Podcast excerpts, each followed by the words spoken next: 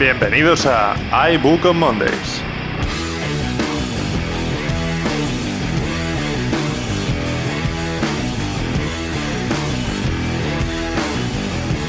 Bienvenidos a iBook on Mondays, tercer episodio de la primera temporada, el podcast que no hacía ninguna falta y sin embargo aquí seguimos al pie del cañón.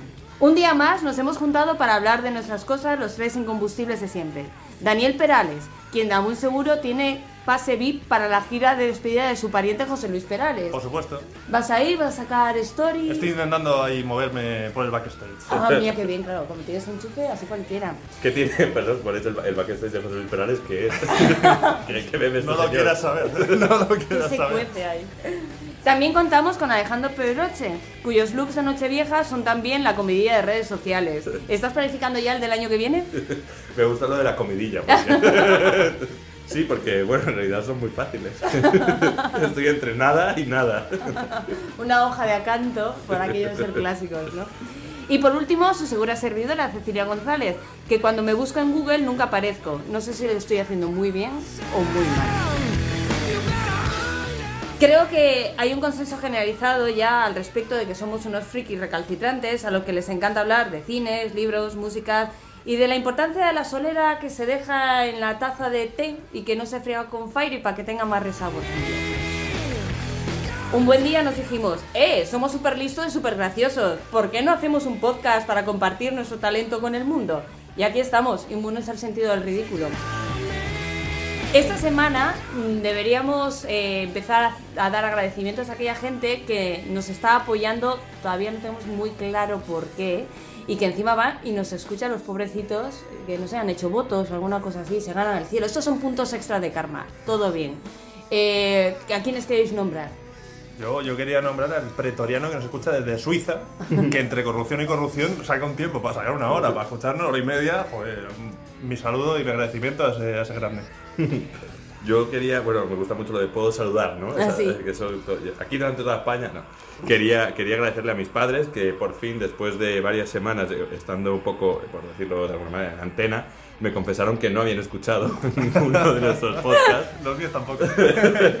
Y un poco desde el chantaje y el reproche, que es al fin y al cabo el material del que se, bueno, se están forjadas las familias, eh, me confesaron que en un viaje de ida y vuelta a Denia, eh, paraíso en la tierra, escucharon el podcast y que les gustó mucho y se entretuvieron. Así que, bueno, quería saludarles y agradecérselo. Y por otro lado, a, a Carmen, que es la, bueno, la novia de vuestro jefe. que curiosamente eh, es, lo- yo creo que nuestra única y mayor fan. Así que Sí. gracias, Carmen. Gracias Carmen, te saludamos desde aquí. Y yo no sé, mamá, ¿tú me has escuchado alguna vez? Yo no tengo todo claro, si no, ya, ya me estás escuchando.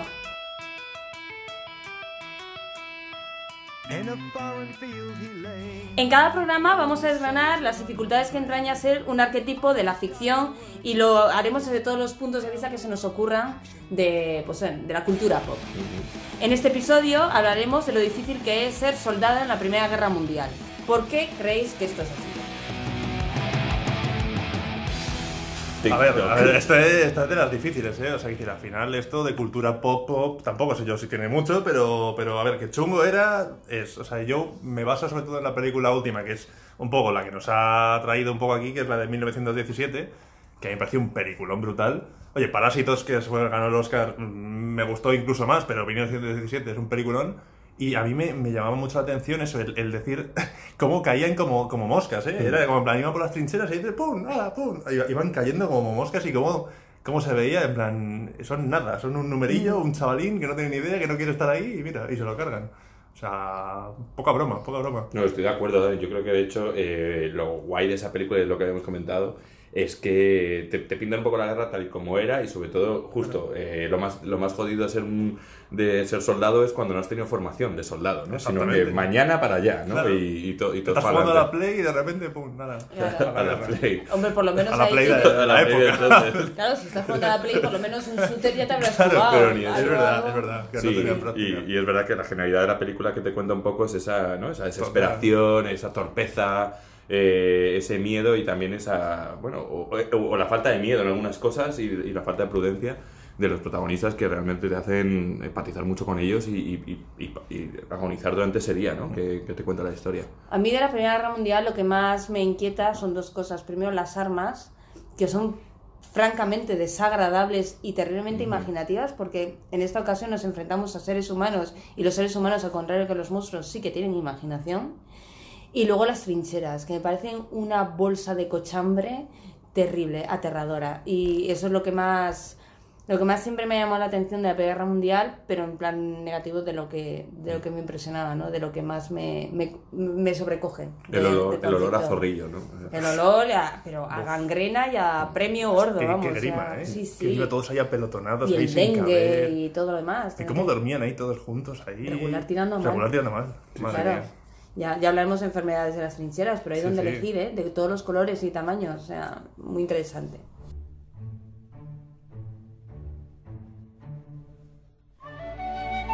¿Oís esa música? Es Dani, que viene a ampliar nuestro vocabulario con... Abra palabra.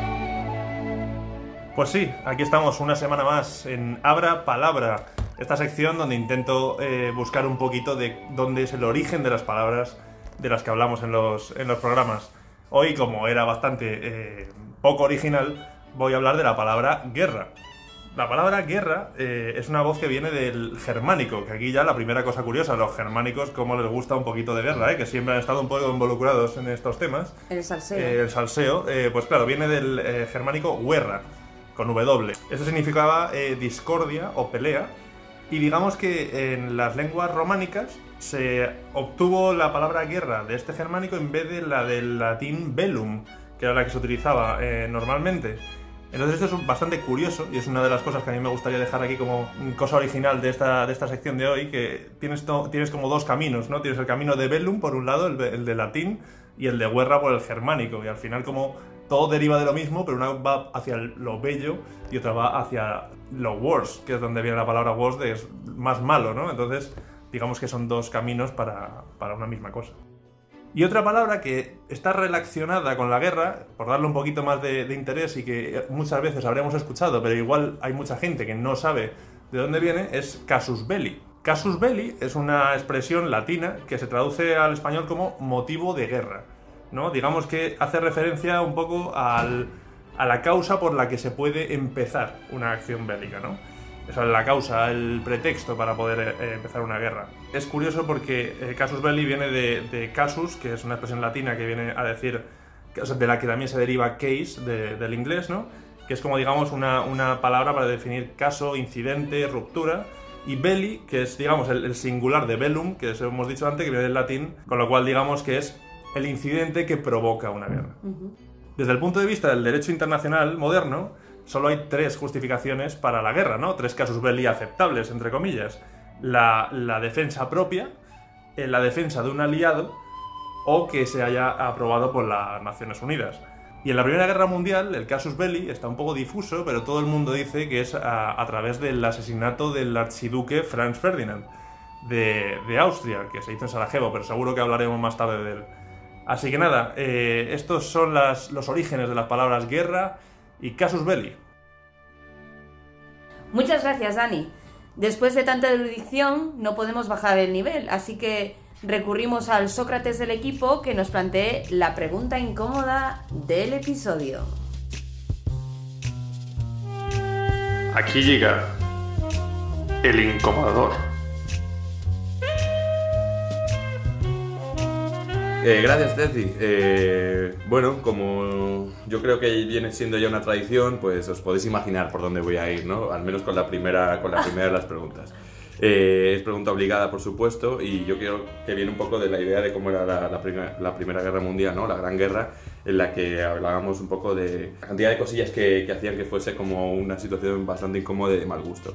Y al final ha pasado a la, a la tradición popular el decir mucho eh, la frase famosa de en tiempos de guerra cualquier agujero es trinchera. si no la veíais venir... Bien traído, bien traído. No, no la veía venir, más pillado, bacalao. Entonces, eh, yo quería haceros esa pregunta, si creéis que en tiempos de guerra cualquier agujero es trinchera. Eh, cierra los ojos y piensa en Inglaterra, eh, Uf, por ahí sí, la sí, cosa, sí. o mucho tienes que cerrar los ojos y taparte la nariz y buf, no lo sé yo, ¿no? ¿eh? Hay que tener mucho estómago en la vida, ¿eh? Eso es. Sí, yo creo que esto ya lo hablamos en su día en el primer capítulo, que ha habido veces que, oye, que hemos tenido que hacer de tripas corazón y... no sé, Y no hay entrar- obligación. Ya lo sé, la pero el alcohol afecta, La todo, noche, todo suma, la noche, la oscuridad. Luego uno lleva a los otros, luego a la mañana siguiente te despiertas y dices ¡Ah! Sí, eso, eso ha pasado. La, la guerra me confunde. La Sí, guerra sí, me sí. confunde. Sí, sí. Sí. Eh, yo creo que no, cualquier. Yo, mi, mi, mi, mi voto es que no, que Yo- cualquier agujero no es trinchera. Yo a día de hoy tampoco. En A día de hoy. A día de hoy. Claro, pero no estamos en guerra, Me por ahora. me parece bien. Pues nada, no, y bueno, ya fuera de, de- de bromas, eh, sí que, eh, más allá de, de- los tiempos de guerra, sí que mm, me lleva un poco a reflexionar sobre una de las cosas pesadillas que tienen que vivir un poco los soldados también, es el, el amor en tiempos de guerra. El amor entendido en, en su mayor extensión, no solo el amor romántico en un momento dado, sino también el amor a sus familiares y tal, ¿no? Entonces, eh, yo quería preguntaros, ¿cómo veis? Porque me apetecía recuperar el tema de- del amor epistolar, que sobre todo ocurría en en, en estos, bueno, en estos tiempos, al final, separado de tu familia, eh, capturado, eh, pero se permitía muchísimo lo que eran lo- los escritos y demás, ¿no? Entonces yo quería decir si, quería preguntaros si vosotros sois capaz de enamoraros por carta eh, y si creéis que el amor epistolar es algo que deberíamos recuperar de alguna manera, en for- de formato digital o, en encanta. pluma. Muy bonito. Súper a tope, me encanta la pregunta. Súper a favor, yo que soy una romántica recalcitrante y poco práctica de la vida. Eh, las cartas me encantan. Eh, creo que, teniendo en cuenta que opino que el órgano sexual más importante realmente es el cerebro, ostras, las palabras importan. Es- Ujú. es- es- son, son las caricias del cerebro, como quien dice. Entonces, para mí las palabras importan un montón y creo que sí que te puedes enamorar por, de alguien por carta y además lo puedes idealizar. Total, totalmente. Es que, perfecto, hecho, es un amor perfecto. Es que lo veo lo más normal, de hecho. Claro. O sea, decir, quiero decir, yo, por ejemplo, en carta no, porque soy muy joven, ya carta no se usaba en mi época, pero yo con el internet y con los chats y los foros, al final, que, que es más un chat y una conversación que muchas cartas pequeñitas, ¿no? Y al final yo jugaba muchísimo en los chats a, a montar historias entre dos personas, ¿sabes? Porque te montabas tu personaje, o sea, tú te enamorabas de la otra persona que a saber cómo era, no tenías ni idea físicamente cómo era, o sea, era cero. Y, y en cambio, pues eh, ca- intercambiabas un montón de cosas y te acababas por enamorar de, un- de una imagen que no sabes ni existe. Y que ¿sabes? podría ser Miguel Ángel. Podría ser Miguel de Ángel, Jaén. podría Sí, ser por ejemplo. De hecho, seguro. Y, y entonces eso a mí me gusta mucho, me encanta y me sigue gustando mucho más la conversación casi escrita te permite mucho más que así face to face. Sí, además cuando escribes te da tiempo a pensar. El ritmo de la escritura, sobre todo si es a mano, te da tiempo a pensar, tiene otra métrica distinta, tiene otro ritmo, las frases fluyen de otra manera. Claro. Y a favor de la carta física, porque yo soy me he carteado físicamente, porque Mm. soy una señora de cierta edad, eh, a favor de la carta física, sobre todo en tiempos de guerra, creo que el hecho de que sea físico es algo a lo que aferrarse. Algo digital es abstracto, se lo llevan, son ceros y unos, puede desaparecer, puede borrarse, pero el valor del objeto en sí, de la carta en sí, algo a lo que agarrarse en los momentos de duda y de tristeza, un símbolo de... Voy a decir una moñería tremenda, pero a fin de cuentas es algo que ha tocado la otra persona y te ha enviado. La ha tocado más gente de por medio, el cartero, sí, sí, el que te lo ha llevado y demás, pero ha sido a- un esfuerzo físico, como quien dice, ha escrito. eh, está su letra físicamente reflejada, no como la, la letra de los typos de Claro. un ordenador. Claro. Eh, ha tocado, incluso a lo mejor le ha- te ha mandado un beso por la carta. Es decir, yo siempre antes de echar una carta siempre le doy un beso porque soy una cursi redomada. Y entonces, es que me he tocado la parte más romántica sí, sí. mía. O sea, Perfumada, que soy yo. perfumada. No, no Perfumada perfumo. Pero siempre mando, o sea, las postales siempre las mando como un beso, en plan de llega Muy bien. bonito. No, pero en fin, eh, independientemente de mis moñerías particulares, el objeto físico en sí siempre es un objeto de siempre es un vínculo de consuelo, un ancla en los momentos de más duda, ¿no? Mm. Vamos, me da esa sensación. No, estoy completamente de acuerdo. Yo, de hecho, creo que las cartas y las fotografías, las postales y todo lo que podían llevar los soldados consigo, eh, tanto las que enviaban como las que iban recibiendo, eh, de alguna manera han sido el motor, de alguna manera, que les ha mantenido eh, rectos en, en esos Sí. tiempos. Es decir, poder aferrarse con esos nuevos compañeros, a decir, bueno, por lo menos tengo a alguien que me espere, ¿no? Sí. O que me espera. Y Hay bueno, dos cosas en ese respecto de cartas físicas. Primero hay un libro de Patrick... O- No, no es Patrick O'Brien. Tim O'Brien, perdonadme.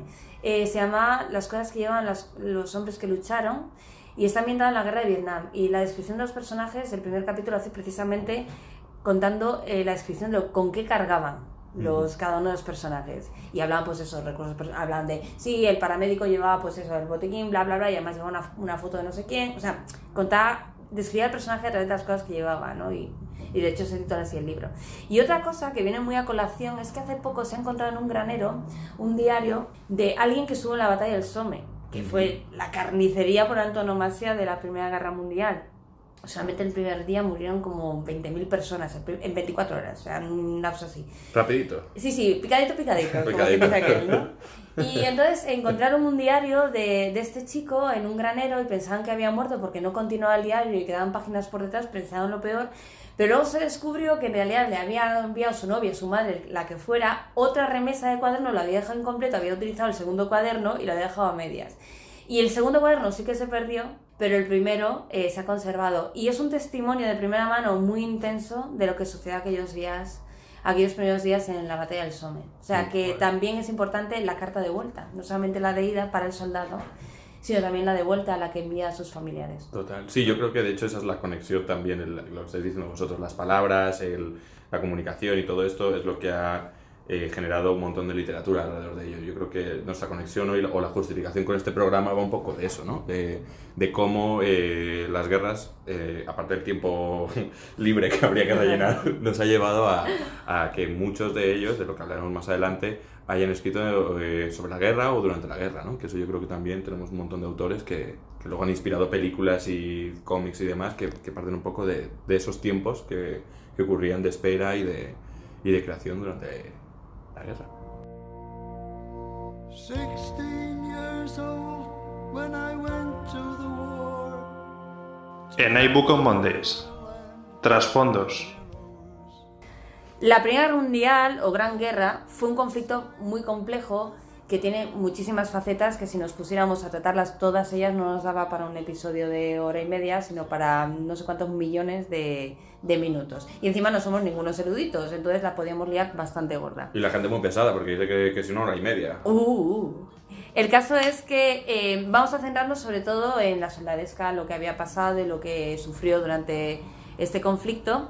Y en concreto en tres aspectos más específicos. Eh, los batallones de amigos, la tregua de Navidad y el armamento ese tan espeluznante que, que desarrollaron con tal fin.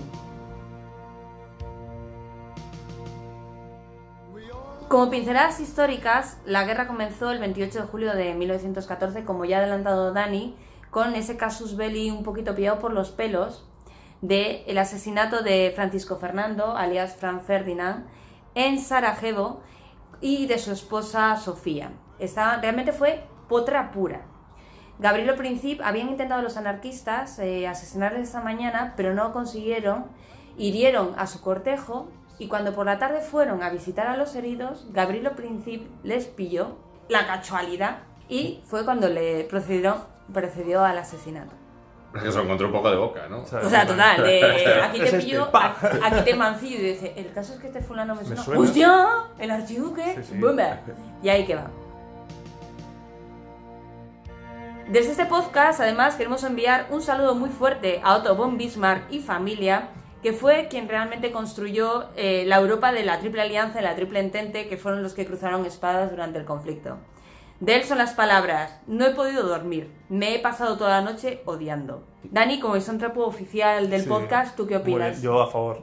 A favor, ¿tú Sí. crees que puede ser que ese Todo el candidato, Todo el que odie mucho, a favor. eh, el candidato al misántropo del mes? Podría ser, de- de- incluso diría del siglo. Del Del siglo, del siglo. del siglo pasado. XX, del XXI, Del pasado, del del 20, pasado. ¿no? Muy bien. Este año está, están compitiendo, hay gente compitiendo, ¿eh? Sí, sí, Mm. eso, más sumado con los premios Darwin, estamos en Uf, un año sí, sí, 2020, sí, sí. está quedando muy, Muy bien. bonito, y muy solamente bonito. estamos en febrero. Redondito. Sí, sí. Oh, how I hate to get up in the morning. Oh, how I'd love to remain in bed. Total, que todos se las pintaban muy felices porque pensaban que los únicos que habían desarrollado armamento habían sido ellos y no pensaban que los demás también lo habían hecho. Y pensaban que ya estaba en julio, pues bueno, antes de Navidad esto iba a quedar como solucionado y que iban a ganar de forma avasalladora y muy humillante a los contrarios. Guess what? No pasó. Vaya. Los únicos que realmente no eran muy optimistas al respecto fueron los británicos, que en ese momento estaban muy agobiados por la inferioridad numérica.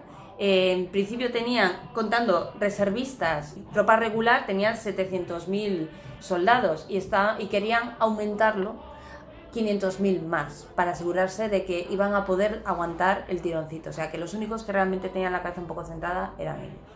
Tenía muchos problemas para reclutar a la gente porque realmente eh, no tenían un sistema de levas, como que... ¿Se sigue diciendo levas o es muy Levas. medieval? A mí leva me suena un poco medieval. Medieval, ¿no? Sí. Lo melón, melón, magme. Pues Leva no es lo del castillo también, lo de la puerta, una leva. No, No, es levar el rastrillo, Levar, para mí. no, ha sonado a eso. no, las levas, bueno, El puente, reclutan- el A puente, un el puente. levadizo. leva, Claro. Puente levadizo. Claro, es verdad. No, eh, reclutamiento. A lo mejor es Ah, más moderno reclutar, reclutamiento, sí. ¿no? Bueno, pues les costaba reclutar porque no tenían un sistema ad hoc precisamente para estos menesteres. Y entonces no daban con la tecla, intentaban hacer publicidad, bueno, más bien en este caso propaganda, que es lo suyo, que es político. político. Lo nuestro es la publi, lo de ellos Claro. era propaganda. Campaña de ads para, para Sí, ir a la guerra, ¿eh? A las ¿Cuántos clic, clics? A las A las a. Sí, a las. Eso sí que es convertir. Joder. Y el caso es que no había castañas de que la gente se, se inscribiera por forma vol- voluntaria. Pero todo esto cambió Qué sorpresa. Lo entiendo. ¿verdad? Nadie, nadie, se- nadie se olvida la tostada. Eh, esto cambió en una ocasión en la que los financieros de la City de Londres se, re- se, se inscribieron todos, no, se enrolaron todos, no, eso es en la Marina, se, Bueno, Bueno, yo se creo que se, se se alistaron. entiende. Se, se entiende. alistaron, Alistaron. gracias. Se alistaron todos en grupo al mismo batallón, que se llamó el Batallón de los Brokers. Era el décimo batallón de fusileros reales. Y eso se puso de moda, el, el- lo que se acabó llamando como los batallones de amigos.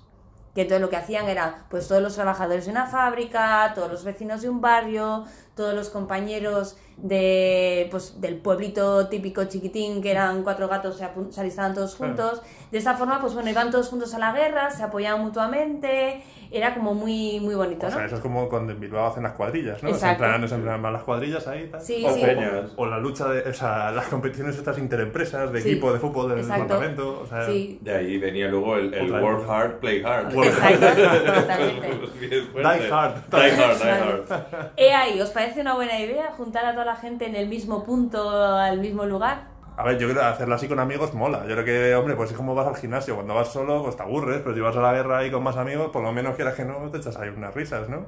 Y luego hay celos, ¿sabes? Si muere uno, dices, joder, mira, este no me invitaba a morir, ¿sabes? Está- Te he invitado a morir.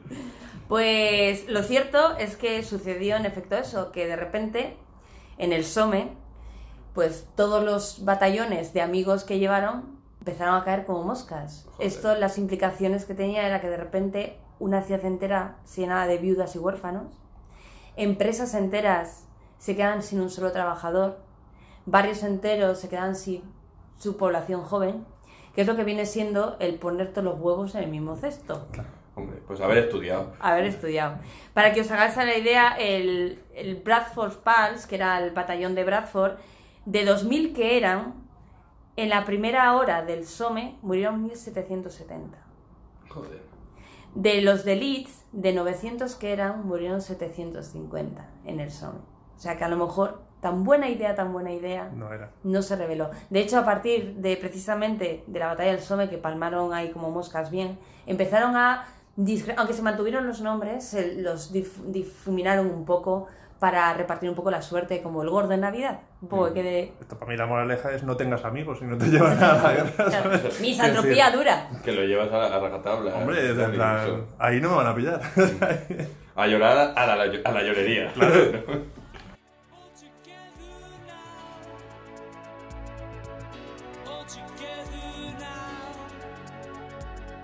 Pues como estábamos comentando antes, eh, la, en teoría la, bata- la guerra se pensaba que iba a terminar antes de la Navidad, pero llegó la Navidad y no sucedió. Y la gente no estaba como in the mood, de, o sea, no estaba con el rollito de "Va, guerra, guerra, guerra, ¿no? Y sucedió una cosa muy curiosa la Nochebuena de 1914, la primera, la primera Navidad de la, de la Primera Guerra Mundial fue en Ypres, en Bélgica, que los alemanes, del otro lado de la trinchera, empezaron a cantar Noche de Paz, obviamente en alemán, que era como se la sabían. Que no sonaría nada Noche de Paz, ¿no? Silent así, ¿no? Sonaría como muy insultante, pero los, los británicos reconocieron la tonada y les empezaron a responder y a cantar Noche de, eh, Noche de Paz en inglés. Así, al tonto lo tonto, empezaron a ganar eh, confianza y empezaron a invadir la tierra de nadie entre las trincheras. Y en esa tierra de nadie, pues en lugar de cebollazos, empezaron a intercambiar pues chocolate, whisky, tabaco, por lo típico, el material un poco de extraperlo que se tiene, la moneda de cambio de toda la soldadesca y demás. La tregua no fue evidentemente oficial, de hecho todos los altos mandos estaban súper en contra del asunto, pero se extendió como la pólvora a lo largo de, toda la, de todo el frente. Y de hecho en algunos sitios solamente duró una noche, pero en otros llegó a durar hasta Año Nuevo. E incluso hay algunos registros de que en febrero y tal todavía estaban ahí de brazos caídos. Pero bueno, la generalidad parece que esa noche eh, no se batalló, no solo no se batalló, sino que se confraternizó. Se invadió el territorio de nadie, hicieron funerales compartidos, recuperaron los muertos, los entraron juntos, rezaron juntos la del Señor es mi pastor, en fin, eh, fue como un momento como muy bonito. Y hay un rumor que dice que incluso se jugó un partido Alemania contra Inglaterra. ¿Y adivinad quién ganó? Yo espero que No Inglaterra. empate. Alemania 3 a 2, porque ya Bueno, sabéis que, yo sé lo que dicen, que el deporte, el fútbol es un deporte en el que juegan 11 contra 11 y siempre gana Alemania. Bueno, eso, eso ha cambiado un poco, ¿eh? Pero. Sí, pero en su momento sí. Qué bonito. Muy bonito. Podría ser así en la realidad, que ahora también, o sea, que aprendiéramos de esto, toda la, toda la gente que esté escuchando esto, que estas navidades con su familia no se pelee, que sea una tregua, que sea todo paz, desde el 24 hasta el 1. A mí Esa, esa es, mi, esa es mi petición. Pues vaya. Ahí- ahí- no, pues sí, a te iba a decir que la tregua de Navidad me recuerda un poco al caso que tenemos. Es con, con la discoteca Space, o el- bueno, la fiesta de Navidad, la, la- la de Año Nuevo que ocurre en la casa de campo, que siempre se quedan como 4 o 5 perdidos, o sea, 4 o Es 5 que días no voy a después. fiestas. Pero que siempre ocurre, hay una noticia todos los años que la- eh, lo que es la fiesta de Año Nuevo Navidad siempre se alarga porque hay como 4 o 5 que quizás estén, pues de alguna Perdidos. manera, perdidos celebrando su tregua. De, Una guerra su- imaginaria. Su, tregua con la vida responsable, entiendo. Pues como esos japoneses que c- 20 años más tarde le iban a decir, no, si se acabó la Segunda Guerra Mundial y están perdidos en islas por ahí, pues igual, ¿no? Los fiesteros. Que no bajaban del árbol, eso. El el Spring y toda la compañía.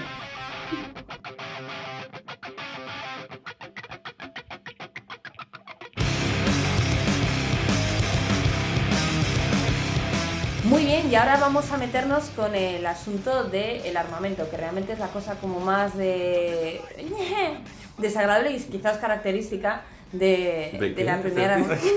Repite, repite ese sonido. ¿Hay qué? Decir en bucle hasta el infinito, ¿eh? No me tentéis. Lo repito. Perfecto, Que soy muy perfecto. cansina, ya me conocéis. Bueno, eh, vamos a meternos un poco en, en asuntos serios, el armamento.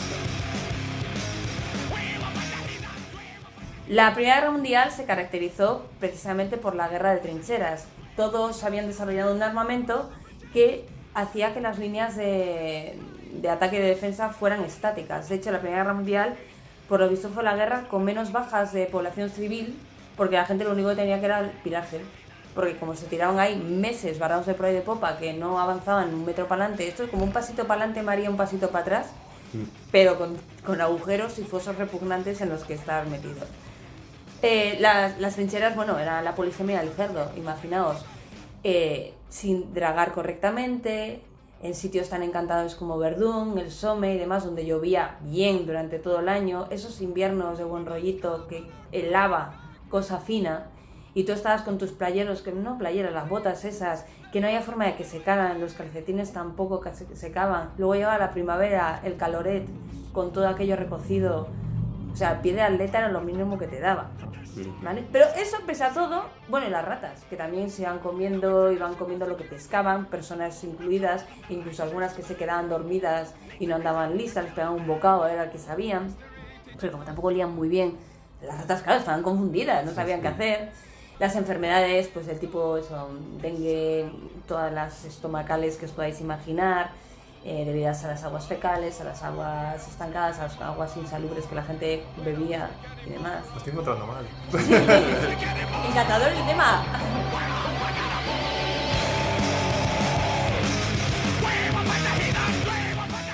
Por ejemplo, una cosa tan tonta como el alambre de espino. El alambre de espino, por primera vez, realmente se utilizó eh, por los portugueses en 19- 1895 en, en África.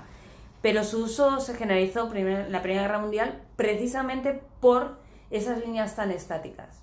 La única manera de bueno, era, ni siquiera la única manera, era una forma de garantizar que el enemigo no se fuera arrastrando y tirara una granada a, la trinchera y hiciera aquello picadillo a la gente que estaba ahí durmiendo tranquilamente o vivaqueando. Y en general funcionó bastante bien hasta que en 1916 se empezó a introducir el carro de combate, que ya acabó con la gran ventaja de las alambradas.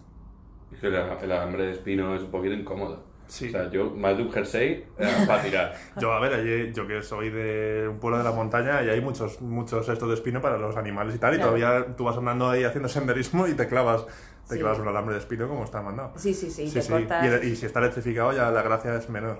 Y bueno, está aquella peor. época no sé yo cómo andaríamos de vacunas del tétanos, pero Mal, tenía que ser regular. estupendo aquella mezcla. Pero me gusta lo que dices también, porque es verdad que no hay verano o, o no hay infancia sin una, un buen Hombre, Boquete. un buen boquetito por Sí, sí, alambre de sí. espino ahí de puta mierda. Sí, sí, clavado sí. esto, es Pero luego yo también pienso una cosa, y luego no podían, desde mi desconocimiento, que como veis es, es amplio, eh, el alambre de espino, al final tú coges una escalerilla, te subes encima del otro, lo tiras así por encima del alambre y ya has pasado. Claro, y están los otros esperándote con los rifles. Claro, ese es el problema. ¿no? Claro, que se- ¿Ves? los ponían Claro. así como Siempre- armaico. Siempre me jodí los planes, todo. A puerta gallolas lo ponían aquello ahí. Primero ahí. caer, Daniel. Primero que yo, vamos, eso te lo claro, vamos. Tú tira, tira, Dani, tú tira que nosotros ya vamos detrás. Tú ve, ve, Sí. vete yendo.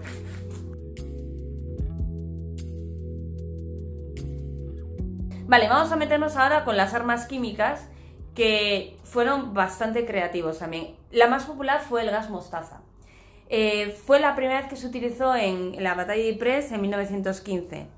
Es una, es una sustancia que más que matar, jode. Es decir, eh, el término técnico es vesicante. La traducción es que te, este- te produce quemaduras de, de, distinta, de distinta consideración. ¿Cómo se utilizaba el gas mostaza? Pues se lanzaba, como era muy denso, se condensaba en el suelo y daba un aspecto del suelo como si estuviera cubierto de jerez, y luego de ahí se evaporaba hacia arriba, claro. ¿Qué sucede? Que atacaba sobre todo a las zonas más blandas, rollo mucosas y demás, tipo ojos, tipo genitales. Mm. Qué gustico, ¿verdad? Joder. Entonces, eh, al respirarlo también atacaba los pulmones, si iba sin máscara y todo lo demás.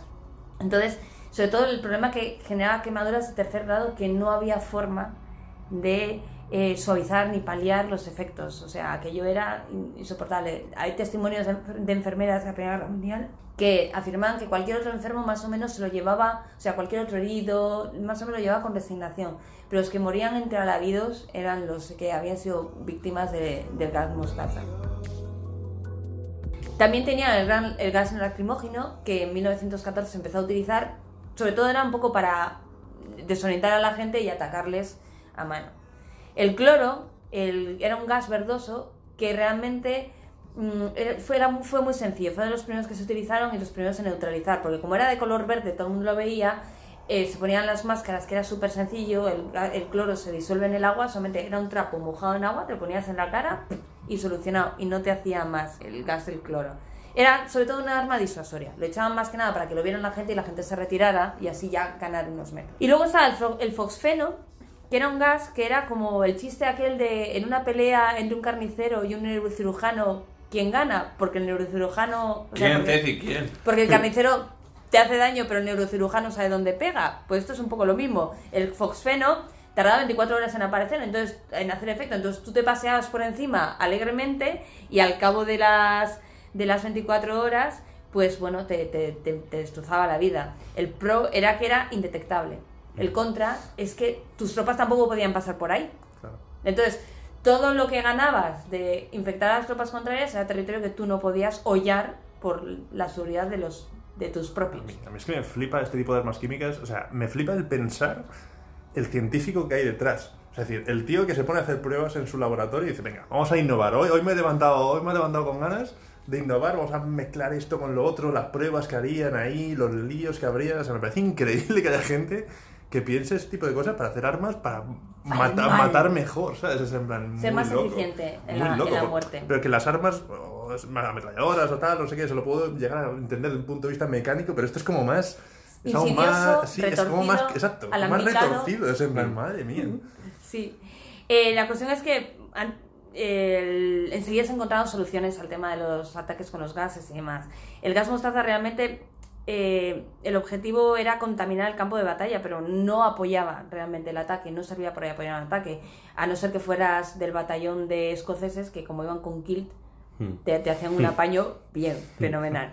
Por lo Eh, menos eso, porque cuando estabas hablando de lo de los genitales y tal, que tenía que estar esos genitales después de esas trincheras y, de ese, y de ese arrastrado, como para encima meterle gas mostaza, o sea... Por debajo de la alambrada, no nos olvidemos sí, que iban sí. ahí sobre los codos. Señor, lléveme, pronto. Vamos, o sea, lo que te faltaba ya encima. ahí. Aquello de, aquella frase de no hay huevos, en efecto, No, había, no había. El picorcito. Es que es picotito.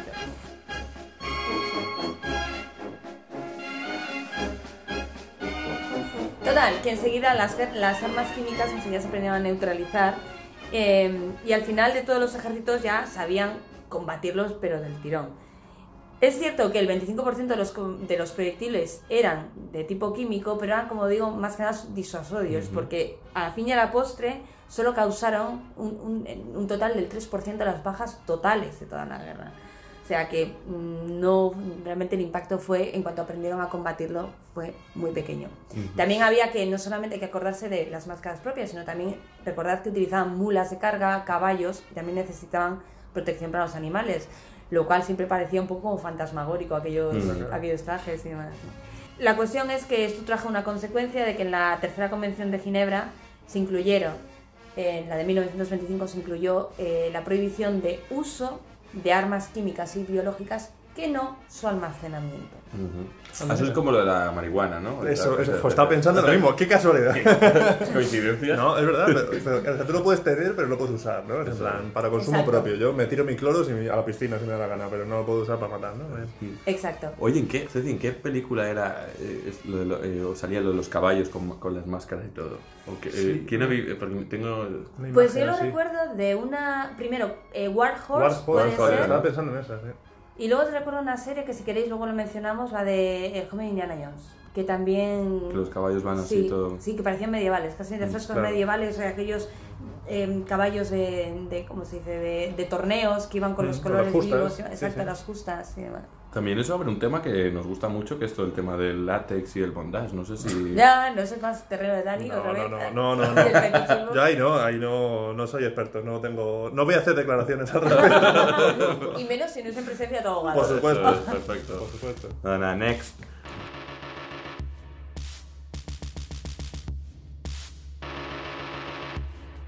Vamos a entrar ya con las armas de fuego, quizás la que fue la revolución, las ametralladoras. No es que no existieran antes, ya existían, de hecho ya hubo sus primeros pinitos en el siglo XVI, pero eh, no existía la metalurgia necesaria como para implementarla y desarrollarla con todo su esplendor. La primera vez que se utilizó, como quien dice, fue en la guerra franco-prusiana, aunque no dio unos resultados como muy concluyentes era a fin de cuentas prácticamente un ánulo que giraba no y se atascaba no era enorme básicamente iba sobre cuadernas como los cañones normales o sea no, no era como muy muy práctico no Em, Gatling fue el que creó los cañones rotativos eh, sobre cureñas que para darles movilidad y fueron los que se arro- desarrollaron en 1861 Maxim cambió la forma, la mecánica de la ametralladora y fue la, el- realmente lo que se sigue desarrollando hoy en día, que es con gas a presión. Y se creó en 1884. Obvi- Obviamente se ha desarrollado, pero el concepto inicial está ahí. Y Browning fue el que consolidó el modelo de gas a presión y que se adoptó también para los fusiles. Eh, Browning fue el que desarrolló el M1917, que fue la metralleta más generalizada y, de- y la madre de todas las metralletas modernas.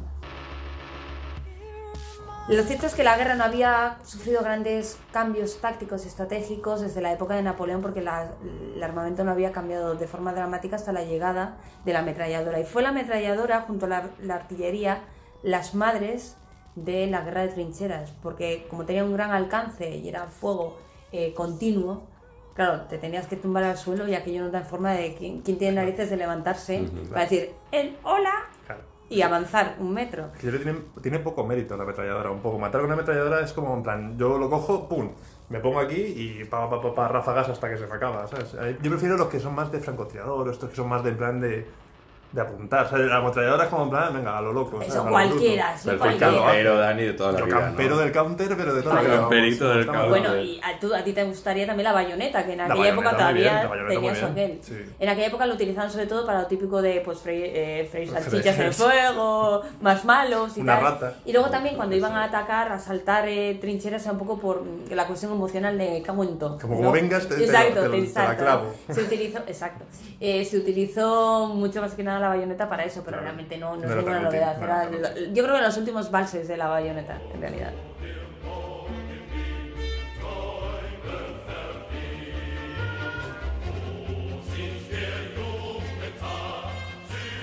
El carro de combate es, a fin de cuentas, un vehículo que de tracción a orugas o ruedas, que está blindado y que está equipado con armamento que le, permite hacer fuego directo.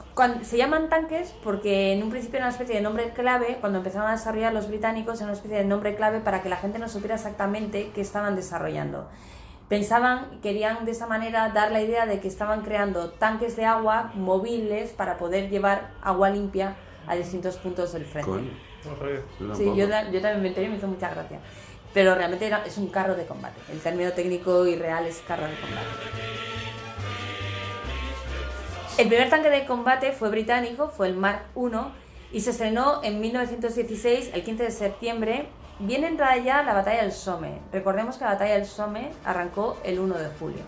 Entonces ya, se habían, ya llevaban como tres mesecitos dándose pal pelo y sin avanzar una sola pulgada porque aquellos estaban súper enrocados. Solamente hacían morir y morir y morir.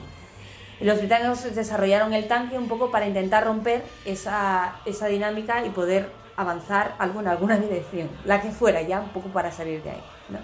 Los siguientes en desarrollar eh, los tanques fueron los franceses con el Schneider CA1 que no tiraba muy bien y fue eh, sustituido por el Renault FT.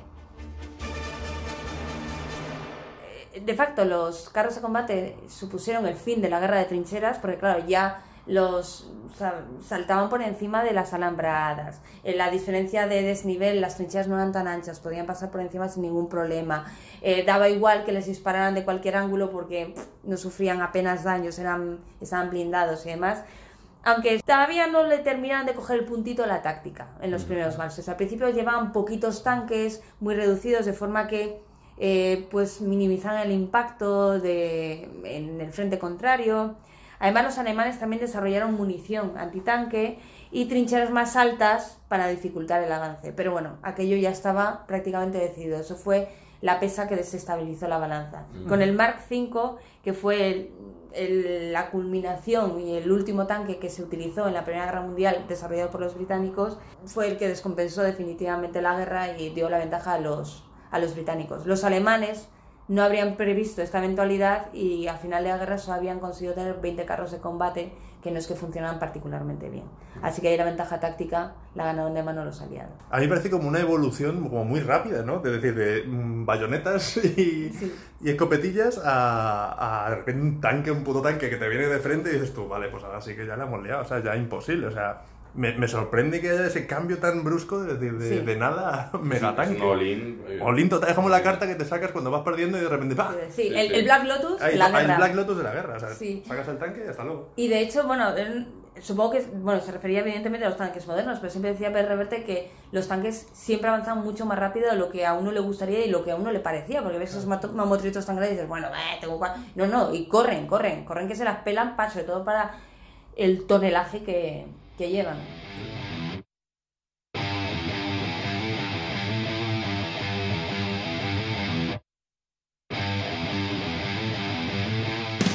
Una, una de las armas que más se utilizó eh, fueron los lanzallamas.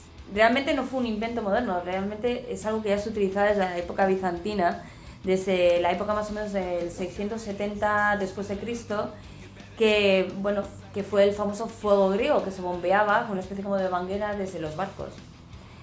En 1911, Gabor Sakac, un húngaro, fue el que adaptó al modelo de, de lanzallamas actual y que se utilizaría a lo largo de la. Bueno, actual, que se utilizó en la Primera Guerra Mundial.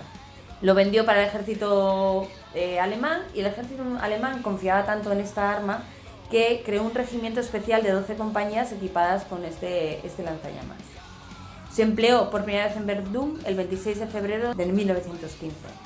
Lanzallamas, de repente, me va a decir una estupidez ahora mismo, me acabo de imaginar lanzallamas, no sé por qué nunca lo había pensado, como una catapulta con una llama, es el animal. ¡Ay, qué idiota!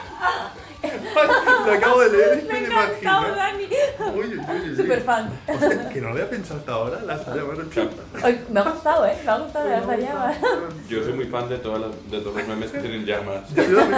La carretera en llamas, ¿no? Claro, me voy a encarar. Yo y mi llama, friki. llama, se llama. Qué bueno, Nos vamos a la clínica Ya no podía ver los lanzallamas Pues igual. es que hasta ahora Bolivia no participaba en la, en la la guerra. la guerra. No, no. Y a lo mejor mandaban alpacas en lugar de Claro, llamas. sí. Y ya te jodía el chiste. Llama, son gente así como. De flipa. Los lanzallamas realmente daban más miedo que ser eficaces. Tenían bastantes problemas. Uno de ellos era su efectividad. Servían más para sacar a la gente de las trincheras que realmente para matar a nadie. Es decir, los, los sacaban, levantaban la presa y luego los otros con las ametralladoras terminaban, concluían el trabajo. Pero además tenían que acercarse bastante a las trincheras. Del mismo modo que antes decías tú, vamos a saltar la trinchera. Pues las mismas desventajas que conllevaban, aparte de el alambre de espino, y que luego también llevabas, no te, no te olvides, una mochila cargada de material explosivo a la espalda, que si te dan un tiro ahí, bueno, o sea, las consecuencias pueden ser variopintas. Los lanzallamas fueron eh, mejorados y en realidad, a pesar de que nuestro imaginario está, se relaciona mucho en la Primera Guerra Mundial, cuando mejor y más se utilizó fue en la Segunda Guerra Mundial, los lanzallamas. Su creador, de hecho, eh, fue eh, muy vilipendiado, los húngaros le rechazaron, le, eh, le declararon persona non grata y cuando, cuando falleció, bueno, casi la gente se meó en la tumba, por decirlo de, de forma sutil. Fue una persona terriblemente vilipendiada, pero bueno, a fin de cuentas había creado el lanzallamas.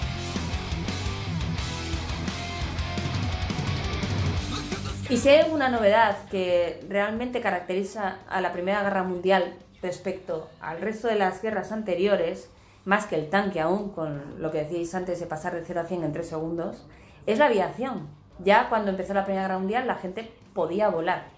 Se utilizaron distintas herramientas para volar, el Zeppelin, que tantas alegrías nos dio, eh, pero luego también eh, se crearon las avionetas, que fueron lo que más versatilidad le, dio. Pero la Primera Guerra Mundial fue, aunque hubo conatos de utilizar los aviones, eh, los zeppelines en otras guerras, se probaron en otras batallas y demás. De hecho, el primer bombardero creo que fue la Guerra del Rif y fue española, con unos aviones alemanes. Fue en 1915, de hecho. Eh, realmente, en la Primera Guerra donde empezó a extraerse todo el partido a la aviación fue en la Primera Guerra Mundial, que se utilizaban para labores de ataque, labores de reconocimiento y también labores de defensa.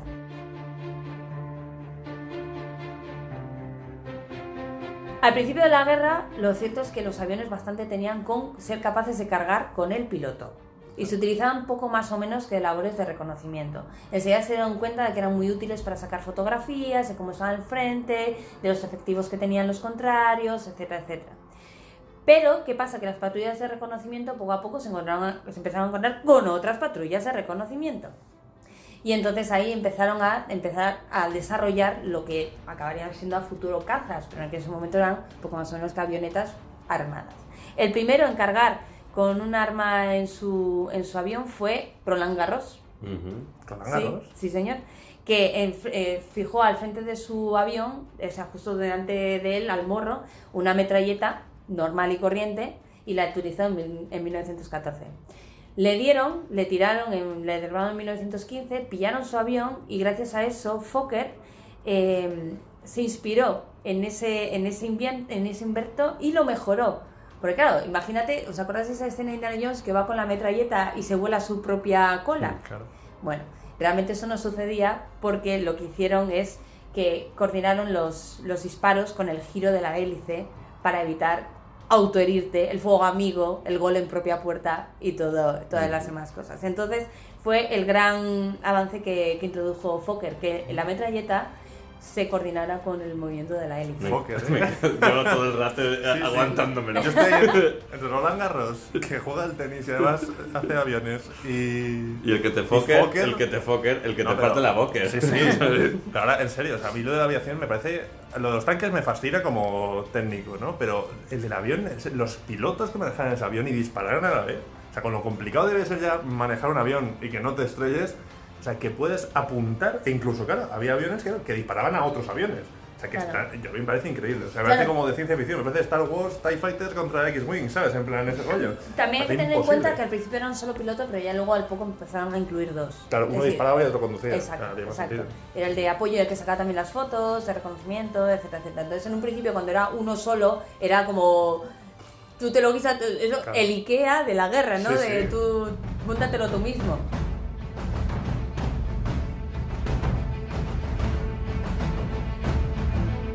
Los cepelines, que a mí particularmente me encantan estéticamente, ojalá hubiera más cepelines. perdido los cepelines, Ya, es una pena, estéticamente es guay. Como girar un poquito una, bol- una, una bomba. Exacto, pues igual que los lanzallamas, pues, pues, solo que en Claro, grande. Eso es. Y se utilizaron por primera vez eh, como... o sea, fueron los que se utilizaron realmente al principio como bombarderos. Se utilizaron en 1914 y se abandonó su uso en 1916. Porque primero eran demasiado caros y segundo demasiado peligrosos. De hecho, pilotos de bombarderos o la gente que estaba eh, destinada al tema de bombarderos tenía un 40% de deserciones. La mayor tasa de deserción del ejército alemán, pero con diferencia. Con el Zeppelin. Claro, porque dices tú como, me dan un tiro y ardemos todos. Es que Claro. además hacía falta muy poco para que prendiera aquello, era Sí, sí. ello. No, no, un cigar mm, afuera y. Sí, sí.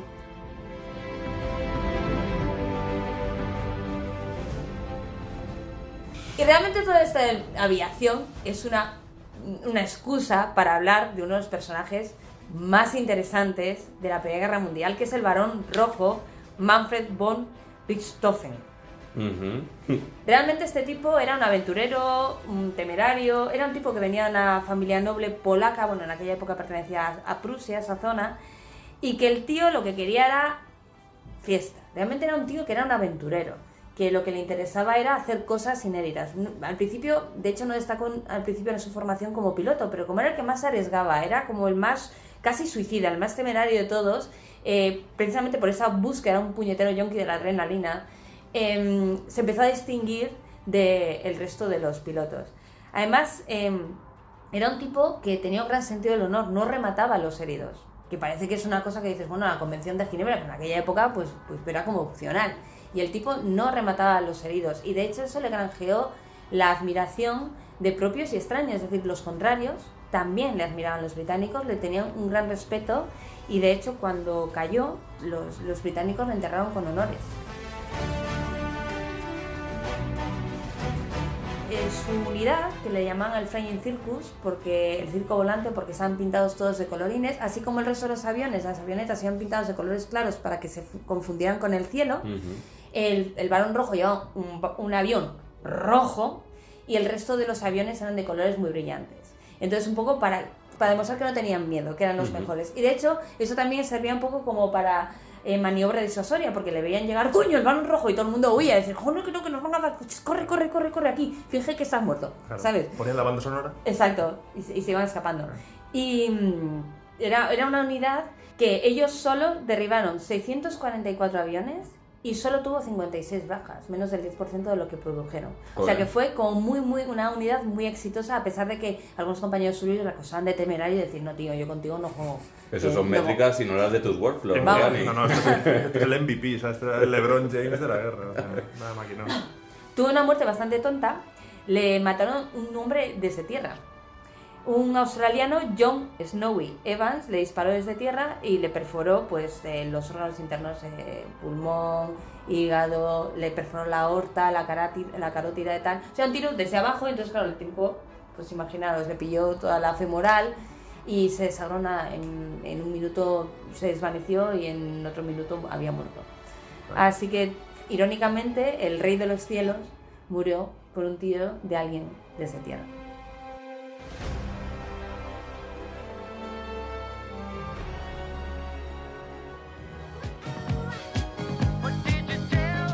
Podcast Kill the Radio Star, la sección musical. Bueno, pues de Barón Rojo a...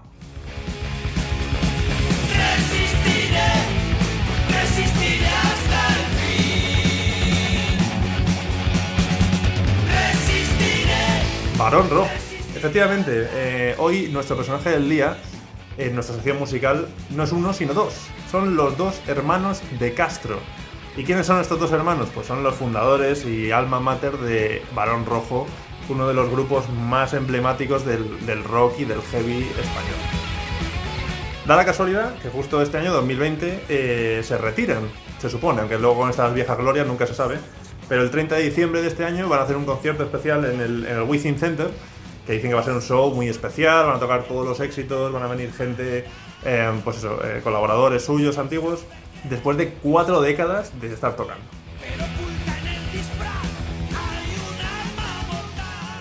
Si queréis comprar entradas, están en hastasiemprevarón.com y están mirando antes por curiosidad y todavía quedan a la venta, con lo cual, si queréis, si os gusta, ahí tenéis. Por cierto, antes voy a hacer un inciso, que ahora que nosotros que trabajamos en digital, un poquito de este tema, oye, los que de verdad os interese el tema del UX y el diseño, miraos las webs de Balón Rojo porque son dignas de ver. Son un, un, digamos, un alegato de lo antiguo, de esas webs noventeras con sus tablas y sus GIFs, es espectacular. En verde, fosforito. Sí, ¿no? en fosforito, Ay, rojo, rojo fosforito, espectacular. Muy guay. Bueno, y hablando del grupo, eh, se fundó en 1980 por los hermanos de Castro junto a un eh, su bajista Serpa y el uruguayo baterista Hermes Calabria. En los, hermanos, en los años 70, los dos hermanos ya habían montado otro grupo como Cafru, luego montaron otro que me hacía mucha gracia el nombre, que se llama Coz, muy, muy así, muy agresivo, ¿no? Pero luego ya con Barón Rojos cuando les llegó realmente el éxito. Y es que en 1981 sacan Larga vida al rock and roll y es un éxito eh, sin precedentes. O sea, era, un- era una cosa que aquí en España no se había visto. Era un país mucho más de cantautores en la época y ahí de repente un grupo heavy, heavy metal, eh, rock, lo petó totalmente aquí en España. Hubo discográficas que les llamaron eh, para, para hacer, digamos, su expansión internacional y les propusieron que cambiaran el nombre de Barón Rojo a Red Baron, que iba a ser como más vendible. Ellos dijeron que no, que ellos eran Barón Rojo y eso se ha mantenido hasta, hasta el final, ¿no?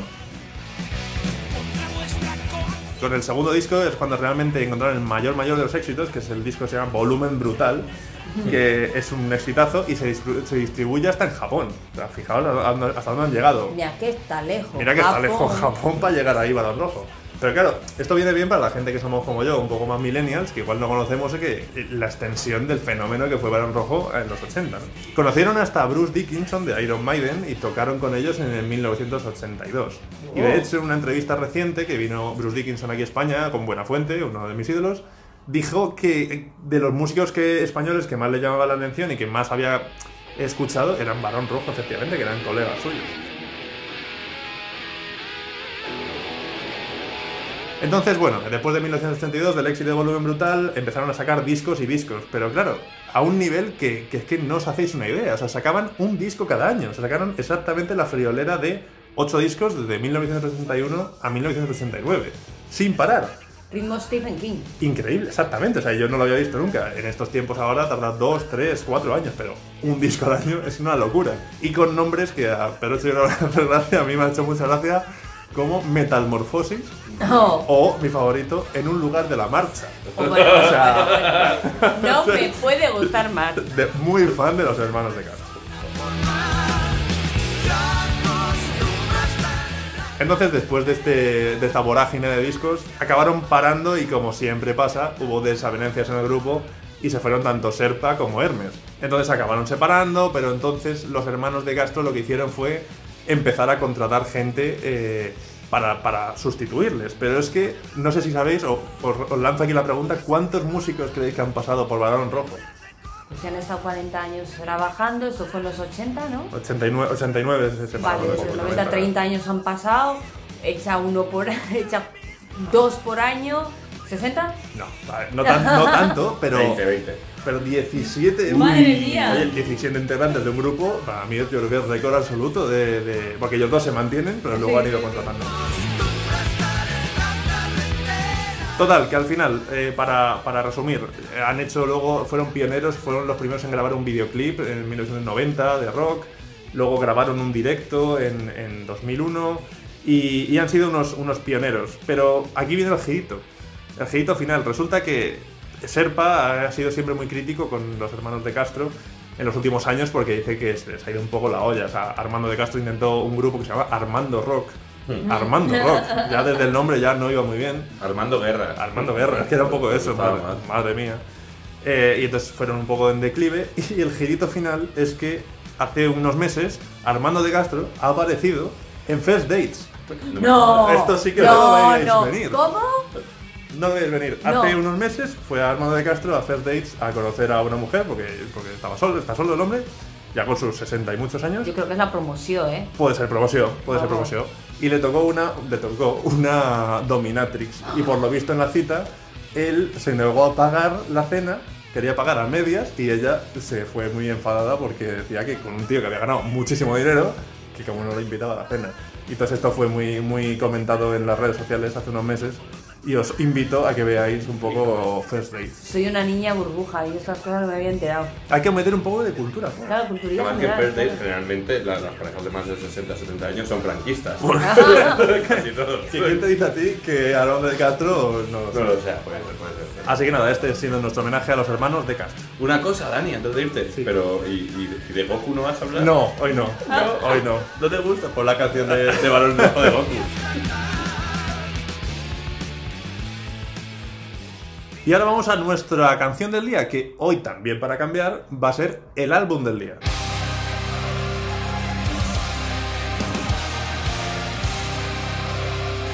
¿Por qué? Porque hay un álbum que es perfecto para este programa. Se llama The Great War y es de los suecos Sabaton.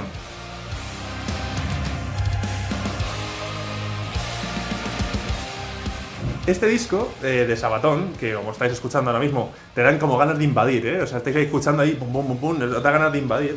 Fue lanzado el año pasado, el 19 de julio de 2019, y es el octavo álbum de estudio de estos eh, suecos Sabatón, que en los últimos años se han hecho muy famosos y han, empezado a ser ya eh, headliners de festivales importantes, y creo que van a ser un fenómeno aún más si consiguen seguir escalando, ¿no?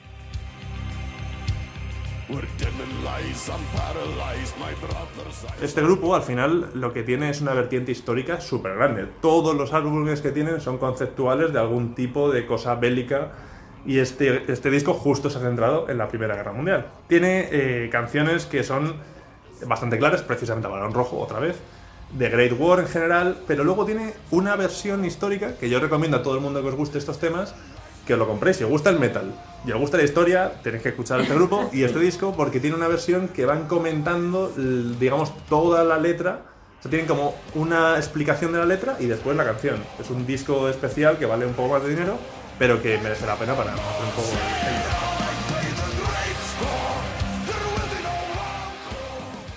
Y por poner algunos ejemplos de, esto, de este tipo de canciones, por ejemplo, tienen una canción dedicada a la batalla de Fiers, perdonad mi, perdonad mi francés, eh, Fles Corcelet, y la de Villet Bretonnet. Bill Breton. Es- eso, eh, Eso es. perfectamente. Que era, fue la primera, las primeras batallas en las que se utilizaron los tanques, como hemos dicho antes. Tienen otra dedicada a Lawrence de Arabia, que si lo ignorabais igual que yo, que yo pensaba que era un beduino en camello, pues en realidad no, en realidad era T.E. Lawrence, que era un coronel británico que se hizo famoso por su papel en la revuelta árabe y contra el Imperio Otomano en la Primera Guerra Mundial. También le hacen una canción. Otra canción, hacen otra canción dedicada a Alvin York, que era un sargento que, que por lo visto pudo matar él solo a 25, a 25 soldados y capturar a otros 132. Y le dieron una medalla de honor brutal al señor Alvin York. ¿Pero al mismo tiempo Sí. o uno por uno? Uno por uno sería. Ah, bueno. Igual, o no, o no. Porque O igual, 130 no lo sé. ¿eh? 130 y tantos se captura, jolín. Mucho, Pero, mucho. ¿Qué diferencia? Ah, bueno, por- porque iba a manos llenas, quiero decir. No, claro, claro. ¿Qué iba haciendo? Moverse, no me hagan corro. Claro. Claro, los iba pastoreando. Pues, Y, y otros ejemplos como A Ghost in the Trenches, que está dedicada a el señor Francis Pegamabo, que era un canadiense que fue como súper famoso. Y me gusta mucho porque Ghost in the Trenches significa un fantasma en las trincheras. Eh, entonces, claro, este señor lo que hacía era, era un muy buen scout y sniper. O sea, es un, justo lo que yo me gusta más. O sea, ¿no? rastreador y francotirador. Eh, efectivamente, con lo cual tenía más de 300 bajas en su haber y era un tío muy escurridizo, Oh, muy encanta. misterioso y le dedicaron una, una canción que se llama A Ghost in the. Ese es el típico personaje que me hacía yo en las partidas de rol. Y Me yo también, y yo también. Un, un pícaro. Así que nada, este es el, el disco del día. Como lo veis, muy original. O sea, hay muy pocos grupos. Por cierto, que si queréis ir a verlos a concierto, tienen 15 fechas en Rusia el mes que viene. Estuvieron justo en febrero, hace nada, hace unas semanas, aquí en Vista Alegre. Una pena, no pude ir a verlos, pero en verano es probable que vuelvan a caer. Con lo cual, si queréis ver un tanque, porque llevan un tanque al escenario, de mentira, pero lo llevan. Yo los he visto una vez. Y, y lo queréis disfrutar, ahí tenéis, Sabatón de Grey.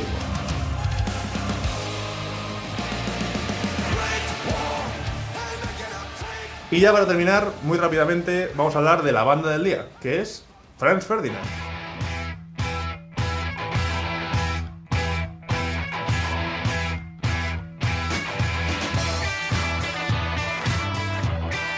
Nos hemos ablandado, nos hemos ablandado un poquito porque Franz Ferdinand digamos que es más indie rock, es muy divertido, bailable. Pero claro, vosotros pensaréis, ¿por qué se pondrían Franz Ferdinand? ¿Sería por el archiduque Franz Ferdinand? Eso es lo que todos nos daría a pensar.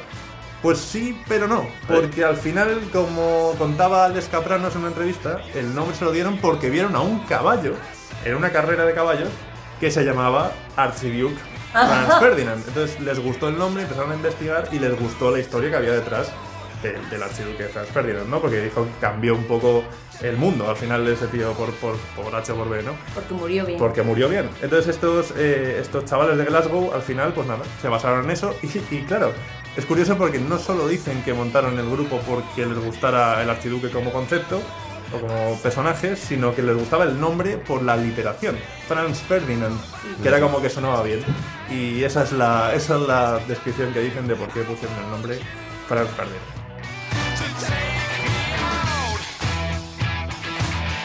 Me encanta Franz Ferdinand. eh, bueno, que me encante Franz pero tengo una historia muy divertida de unos amigos que ganaron un concurso, no sé si era MTV o lo que fuera, de estas cosas para irse de gira con Franz Ferdinand. Y el caso es que ganaron como con otras tres parejas, se fueron con ellos y resulta que ellos ganaron como, o sea, hubo como una trampa en el tal, si tenían que ganar 500 euros, de repente Franz Ferdinand les dio como 1500 o algo Oh, así. joder. Y nunca dijeron nada. Y se que es la que más me gustó. Y se tomaban las copas con Franz Ferdinand como, oye, Franz. Muy bien. Y me- siempre me gustó mucho mis colegas amigos de Franz Ferdinand. Total. Pues sí, al final Franz Ferdinand es un grupo que a mí yo me gustó, el primer disco, que fue el que, el que realmente les llevó al éxito. Y yo no sé si han sido un poco One Hit Wonder, porque esta la canción que estamos escuchando, que es Take Me Out, que la habréis escuchado millones de veces, en anuncios, se ha en videojuegos, se ha en todos lados. Después han ido un poco de capa caída. Es cierto que el primer disco fue mucho éxito, este primer single, o sea, este segundo single, porque el primero no lo conoce la gente, pero no fue este y fueron cayendo. Entonces han ido sacando discos y se han ido metiendo más en la electrónica. Pero bueno, han llegado a telonear a U2, por ejemplo, han hecho giras mundiales por Latinoamérica, eh, han tocado en países africanos y es una cosa que les ha gustado mucho y se han hecho cada vez más étnicos y Alex Cabrera nos decía que le gusta mucho coger influencias de otros países e intentar meterlos en discos. Con lo cual, esperemos a sacar un disco en 2018, están preparando el siguiente, veremos con qué nos sorprende Franz Ferdinand. Pero bueno, esto es un temazo y había que ponerlo. Así que aquí, hasta aquí, la sección musical.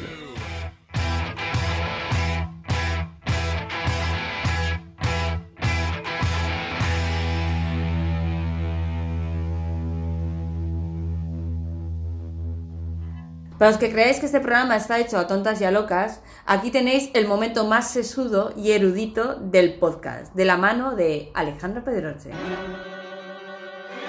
El rincón de la filosofía.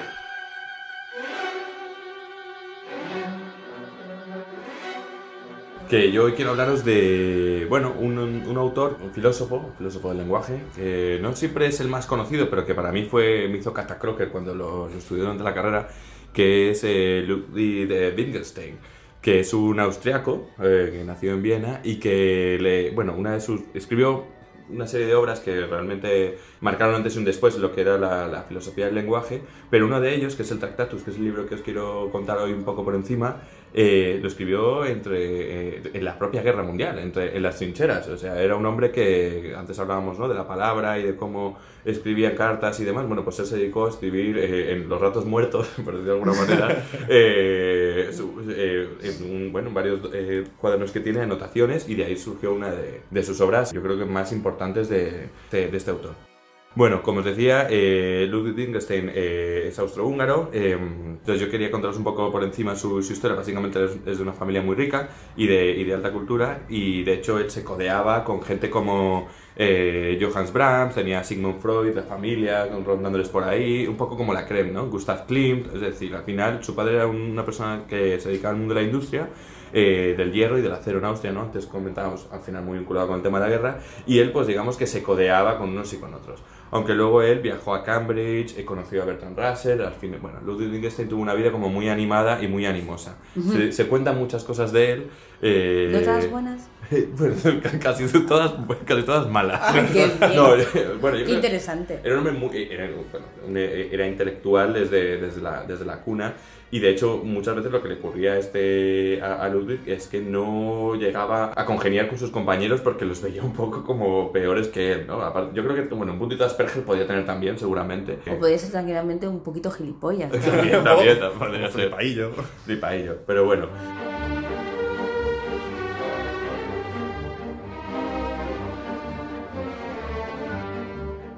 Yo quiero el libro que, que quería contar, Tractatus Logico Philosophicus, y a mí me gusta mucho porque, bueno, eh, no es nada ambicioso, ¿no? Básicamente él lo que intenta es enfrentar los problemas centrales de la filosofía que tienen que ver con el mundo, el, el pensamiento y el lenguaje y presentar una solución. Así. Ah, bueno. Solucionar la vida. Ah, estupendo. Es en plan, vale. Y, y todo eso en 125 páginas. Más o ¿no? menos. Más o menos. Y, y- y todo fundamentado en la lógica y demás. El libro es, es muy interesante porque está escrito eh, como en, en, digamos, en aforismos, eh, en aforismos alemanes, además, ¿no? Bueno, no alemanes, pero... Sí, ¿no? Como- No, no, sí, sí. Me he liado. Me estoy, no, me estoy imaginando leyendo una noche tonta y digo, voy a leer aforismos alemanes. Claro. Que es lo que más me divierte. ¿No lo pones. haces? No. No, ¿en serio? No. Yo tampoco. Pues él, él lo hacía. Y claro, claro, Él los escribía, hecho, como Marco Aurelio, también sus aforismos. Tal cual. Y ah, luego os leo algu- algunos de ellos, pero vamos, eh, básicamente lo que intentaba con esta obra era intentar, eh, se quería acercar a- al significado, al significado de casi todo, ¿no? Entonces él quería trazar eso, los límites de ese propio significado, eh, separar sobre todo lo que podía decirse de lo que no podía decirse. Para él era lo más importante, ¿no? Yo creo que es también un, un plano muy interesante en la, en, en la filosofía del lenguaje, ¿no? Entonces, eh, Pero que no podía decirse porque no, no hay narices para decirlo o porque no podía ser expresado o verbalizado. lo segundo. Ah, Sobre vale, es que Claro. yo estaba Interesante. pensando en se llaman límites del, ¿Del humor? o No, era no. más cosa japonesa, ¿sabes? Eso No, él ponía el límite a, a sobre todo aquello que no A la podía ser. capacidad. Exacto, lo que no podía, Ah, ser, que no podía ser expresado. Exacto, él- su frase más eh, muy famosa de este libro es: Los límites de mi lenguaje son los límites de, de mi mundo. O, bueno, los límites de mi mundo son los límites de mi lenguaje, básicamente. Claro, lo inefable. Lo inefable, exacto. Es decir, hasta aquí es donde, donde. Hasta aquí puedo leer. ¿no? Exacto.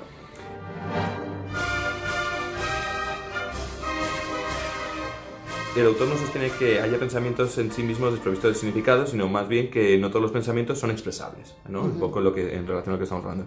Y entonces él lo que intenta con esta obra es establecer los criterios que hacen que una exposición tenga sentido, eh, determinar lo que podemos decir y sobre todo determinar lo que debemos callar, que eso también es muy interesante. Entonces, bueno, la verdad es que el libro, pues mira, algunos aforismos eh, por encima, pues el mundo es todo lo que a- acaece, lo que acaece los hechos es la existencia de estados de cosas, una representación lógica de hechos es un pensamiento, un pensamiento es una proposición con significado, bueno, pues así, eh, Ad uno infinitum. tras otro. Madre mía. Y además todo con 1.1.2, ¿sabes? Entonces Joder. el tío establece... eh, O Matrioscas sea, pero de era un- Un pensamientos. silogismo, ¿no? O sea, como en plan, un poco. bueno, es como... Más bien como una como- lógica encadenada de uno Y de que al final otros, llegas sí. a las llamas. Exacto. Exacto. Una escritura O a las alpacas. A las alpacas. Sí, exacto. Lo plantea un esquema. Por eso es un libro que te engancha, pero es difícil de leer porque no tiene, digamos, o sea, no, el uso de los linkers no, que, que te No tiene solución de inglés. continuidad, no No, tiene un discurso hilado. Exacto, pero a la vez te va diciendo unas cosas que dices, coño, pues no lo había visto de esta manera, Ludwig, qué bien pensado. Bien, Ludwig, bien. Y él mismo lo que al final también establece, porque bueno, siempre se habla de que hay un primer el Wittgenstein y un segundo, que luego como todos, ¿no? Yo no fui eso, ¿no? Él luego Ajá. dice, yo no tengo nada que ver con lo que ya escribí. Pero él dice que una vez comprendiste lo que él, lo que él está eh, queriendo decir, puedes eh, tirar todos los andamios.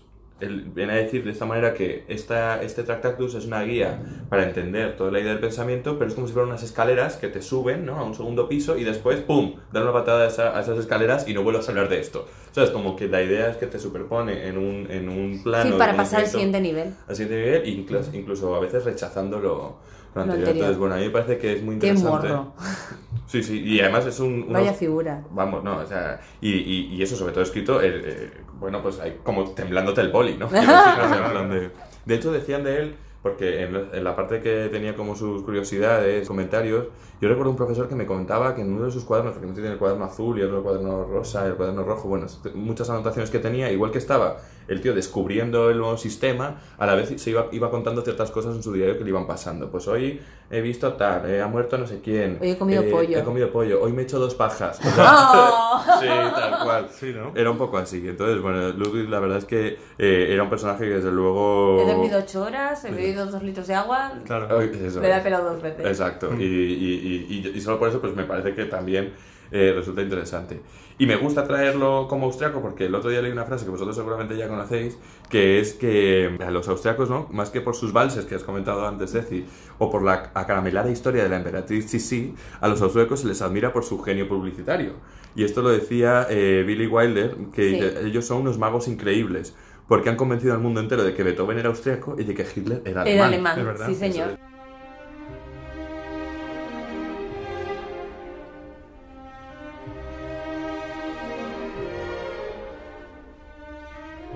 Simplemente contaros algunas frases para ver si os hacen pensar, pero recobradas un poco, o recabadas, mejor dicho, del, del libro. Hay como, bueno, encontré eh, las 30 mejores frases de Ludwig Wittgenstein.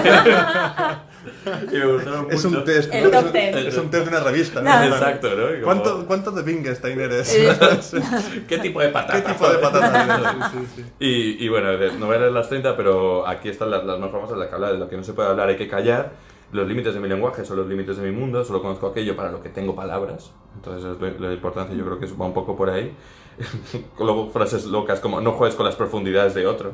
¿no? Me No me mucho. niego yo. Este tío está muy mal, ¿eh? Sí, sí. Y mm, habla de una palabra nueva, es como una semilla fresca que, que arroja el terreno de la discusión. Por ¿Tú qué digo que- opinas, Dani? ¿Tú Hostia, te yo me estoy, las me, estoy, me estoy quedando loco. O sea, este tío sí ¿Tú que le dio que la- muchas una vueltas. palabra nueva es una semilla que... Es que ni me, ni- ni- ni- no, ¿Qué, no acabo de ¿Que hace entender la frase. semilla?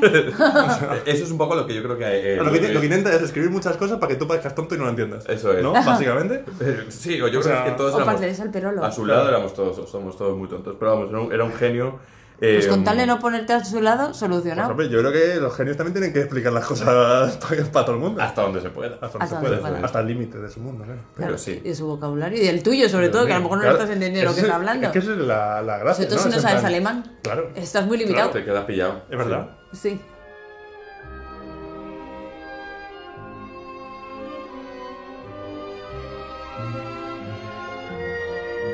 Él eh, falleció eh, de- por un cáncer de próstata. eh, que al parecer eh, no atendió adecuadamente. No sé, le puede suponer eso. Pues dice de su- tantas su pajas, biógrafo. a lo mejor, no sé. Claro, podía. pues, Claro, digo, no te podías. Bueno, da igual, una Es- exploración, tío. Pero ahí Bueno, está lo curioso, ¿no? Eh, pero se negó a recibir como tratamientos agresivos y se refugió en casa de su médico y demás. Pero eh, una de sus últimas frases que dijo y que al final creo que se escribió en su epitafio, eh, esta, esta última parte me lo estoy inventando, pero quiero creer que fue así. eh, él, él decía que lo último que pronunció Wittgenstein en su lecho de muerte fue: Dígales que mi vida ha sido maravillosa. Y es muy interesante para un hombre que vivió en un periodo entre, de- entre las dos guerras, que pasó de Cambridge, eh, o sea, que vino, de, perdón, de, de Viena a Cambridge y que al final, eh, bueno, de, de- de obras sobre la filosofía del lenguaje muy, muy interesantes y que invito a, a leer a todo el mundo al menos una vez en la vida.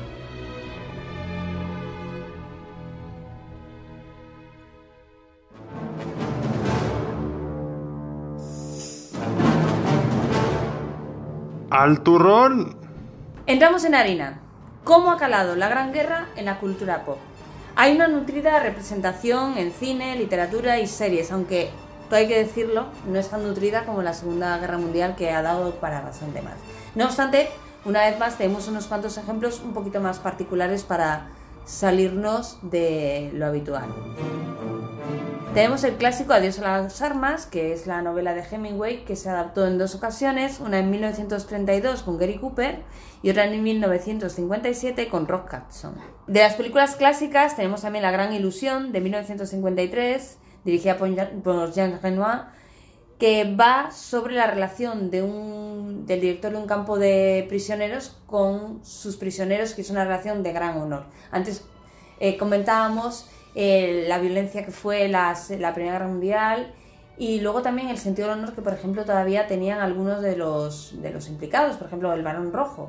Y aquí me, me gustaría hablar un poco de esa, de esa fricción, ¿no? Porque antes, am, en, la- en las guerras anteriores, a lo mejor sí que existía mayor concepto del honor, sobre todo entre los propios, em, las planas mayores o los, la soldadesca y demás. Y sin embargo, tengo la sensación de que en la Primera Guerra Mundial lo que fue realmente un poco traumático fue que la entrada de la tecnología y la maquinaria bélica como máquina de hacer picadillo a la gente de una forma mucho más automática y eficiente, quizás difuminó un poco ese, ese sentido del honor, ¿no? Y que a lo mejor fue un poco traumático para esa generación. No sé qué percepción tenéis. Total.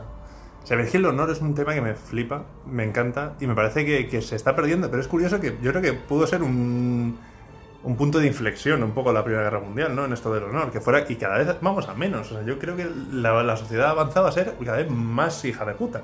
O sea, es decir, creo Más que con- práctica. más- sí, y, que, y la o sea, y también como...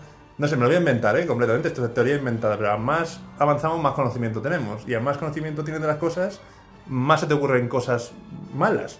¿Sabes? Entonces como que empieza a ser más... Te, te va como... La, la ignorancia te da un poco la felicidad porque es como en plan, va, yo tranquilo, pero cuando más vas sabiendo, más posibilidades tienes de hacer el mal y de pasar del honor y ir a la... ¿Pero tú crees que saber más cosas te hace menos ignorante? Porque acumular datos... El rincón de la filosofía. Claro, no, eh, segunda parte, pero acumular datos... Pero acumular datos en el fondo eh, no te hace Sí. más sabio. Es que claro, ¿O sí? uf, es que aquí ya nos ponemos a A debatir filosofar, inteli- ¿no? inteli- ¿Verdad? inteligencia, sabiduría y tal, y uf, O sea, no la- sé. la- eh, tú hablas sobre todo de la relación del honor con, la, con el tipo En la de... guerra, en Con el contexto de guerra. Cada vez menos, claro. Claro, es que ahí es... Que, que, que Con era- un dron que honor hay. Claro, o sea, la tecnología, o sea, la tecnología y el honor, relación en la Sí, vida moderna. Esa es la tesis que vamos Sí. a sacar, ¿no? Pero las medallas al honor las daban justo por aquellos que aniquila- a- Mataban se más. aniquilaban a más, lo hacían de Es que es que manera tal, eso es Bueno, o básicamente- salvaban sus tropas. No, es básicamente el recibía a todo el mundo medallas en aquella época, eh, también, al menos en el ejército británico, básicamente por sobrevivir. Básicamente, estoy O sea, era, tu mayor mérito era Era sobrevivir y te dan una medalla de enhorabuena, estás vivo un día más, digo, sí, Ya, lo sé, ya. estoy encantado.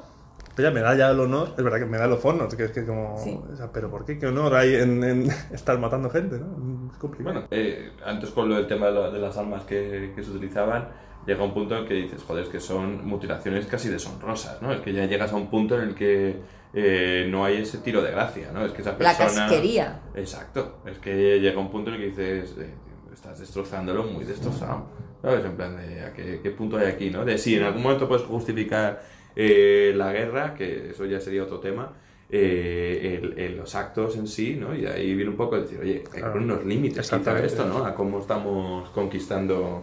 Sí, dicen que fue la Primera Guerra Mundial, hay quien dice que fue la Primera Guerra mo- moderna precisamente por eso, ¿no? Porque automatiza la muerte, en cierta Claro. medida. La tecnología avanza a ese, a ese nivel.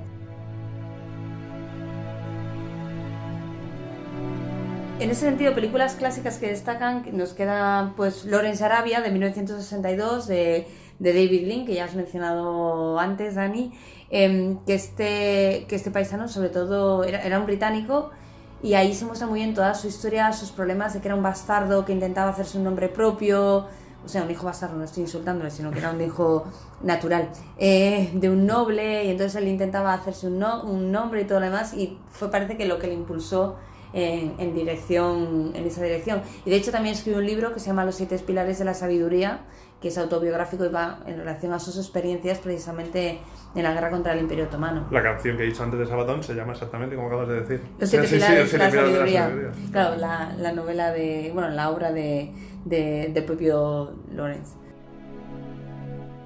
También de 1981 tenemos de Peter Weir Gallipoli, que si por destacar esta película por alguna cuestión es porque Mel Gibson no podía estar más guapo, pero me vais a perdonar la, la frivolité. Pero, pero bueno, sí, fue de las primeras películas que hizo Mel Gibson con el gran Peter Weir, que entre otras cosas fue director de Master and Commander, una de mis películas favoritas, de Club de los Poetas Muertos, eh, entre otros grandes exitazos. Y esta trataba básicamente la relación entre dos australianos que se, que se alistan y uno de ellos eh, había practicado toda la vida atletismo y todo lo demás. Y bueno, básicamente la última escena es el asalto a una trinchera que empiezan a correr.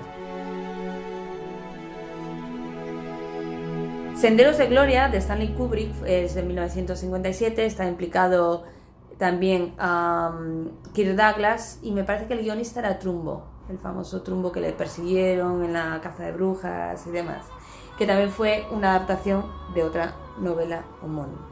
De las películas anteriores a 2000, a mí recuerdo que me impresionó mucho Capitán Conan, que era de Bertrand Tavernier, es de 1996, porque muestra varias cosas que a mí me, resultaron bastante novedosas, que no se solían mostrar tanto en las películas bélicas, que quizás glorificaban un poco, mm, no sé, sobre todo, pues yo que sé, los cañones en Navarone y demás, que no, no muestran la parte fea. La primera de ellas es que el, protagonista, el Capitán Conan, era de esas personas que en la guerra era perfecto porque era, era un adicto a la violencia prácticamente, pero que no son capaces de adaptarse a la época de paz.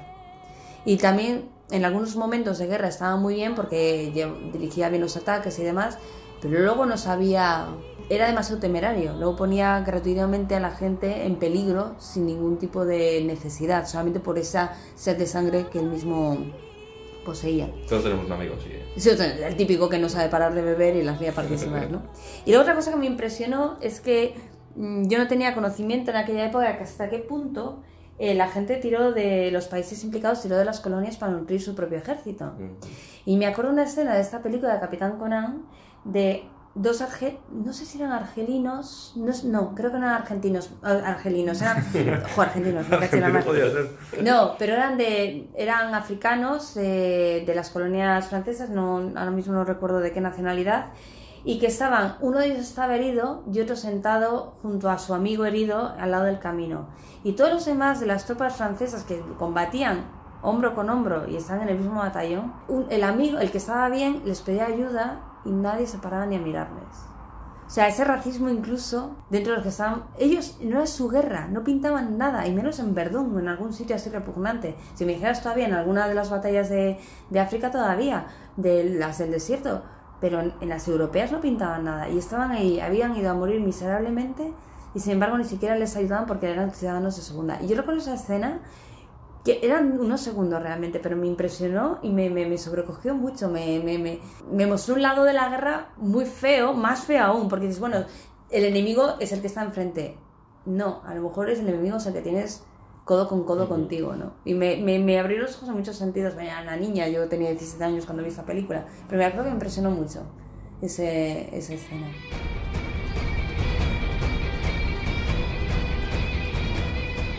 Y luego ya a partir de los 2000 tenemos el largo domingo de noviazgo de Jean-Pierre eh, de Jean-Pierre Jeunet de 2004 que trata de Audrey Tautou, la divina Audrey Tautou Amélie, que resulta que su novio, hablando del género epistolar, de las separaciones y demás, eh, desaparece en una trinchera que tiene un nombre ridículo que era Bingo Capriscule y, y ella decide encontrarle. Y dice, bueno, y si muero en el intento, pues he muerto porque si no la opción B era suicidarme. O sea, que estupendo, muero en el intento de encontrarle. Y entonces lo mueve Roma con Santiago para encontrarle. Y el tema es que trata de una cuestión que siempre resulta muy incómoda, de ese, de ese síndrome de las trincheras, ese pánico, el miedo. Que en aquella época, volviendo al tema del honor, eh, tener miedo era de falta de una carencia total de, honor.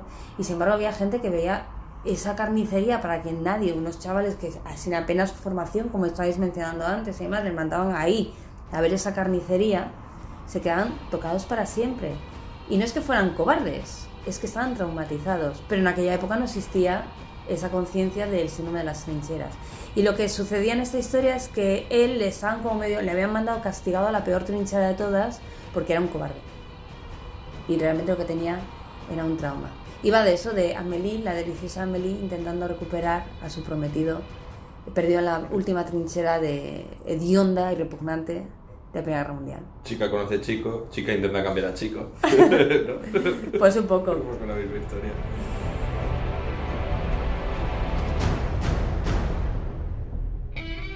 Y luego am, hay recientes, hay tres de ellas bastante recientes relacionadas con la Primera Guerra Mundial. Una de ellas es Wonder Wom- Woman, Oh. a lo tonto de, de 2017, que esa hablaba un poco de lo del tema de que tú mencionabas antes de la creatividad para generar armas crueles, porque realmente el enemigo Wonder Woman es un químico. Es que eso- esos son los peores. O sea, es que los peores son los que lo crean. Los que, los que lo ejecutan al final son unos mandados. Sí. Pero estos yo creo que eran como en plan. Al que habría que aislar Al y- que habría que aislar es el científico. Y, y se- y- y tratar de forma de tú tienes un problema chato esto Claro. a una persona normal no se le ocurre es al científico loco que en efecto idea y, y Wonder Woman pues bueno está ambientada en esa época y su enemigo precisamente es un químico no, no sé si la visteis qué os pareció no No.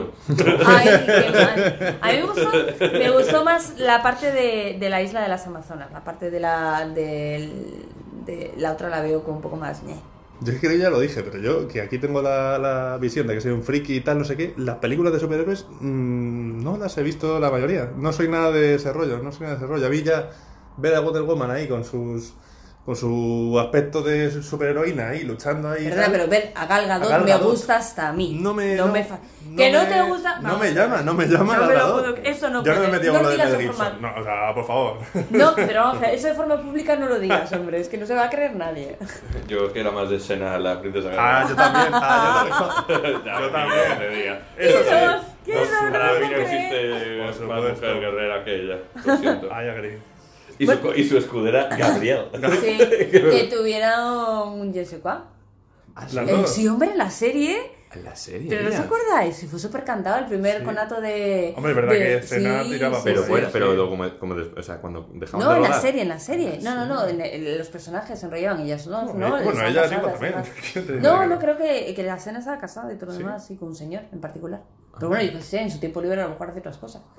Pero Qué bien. que, oye, que todo A mí me estupendo. gustaba Sena, yo también. Sí. Sí, sí, lo valoro. Jo, y no os habéis pillado la, la historia esta tróspida con la otra. Bueno, pues fue bastante sutil en realidad.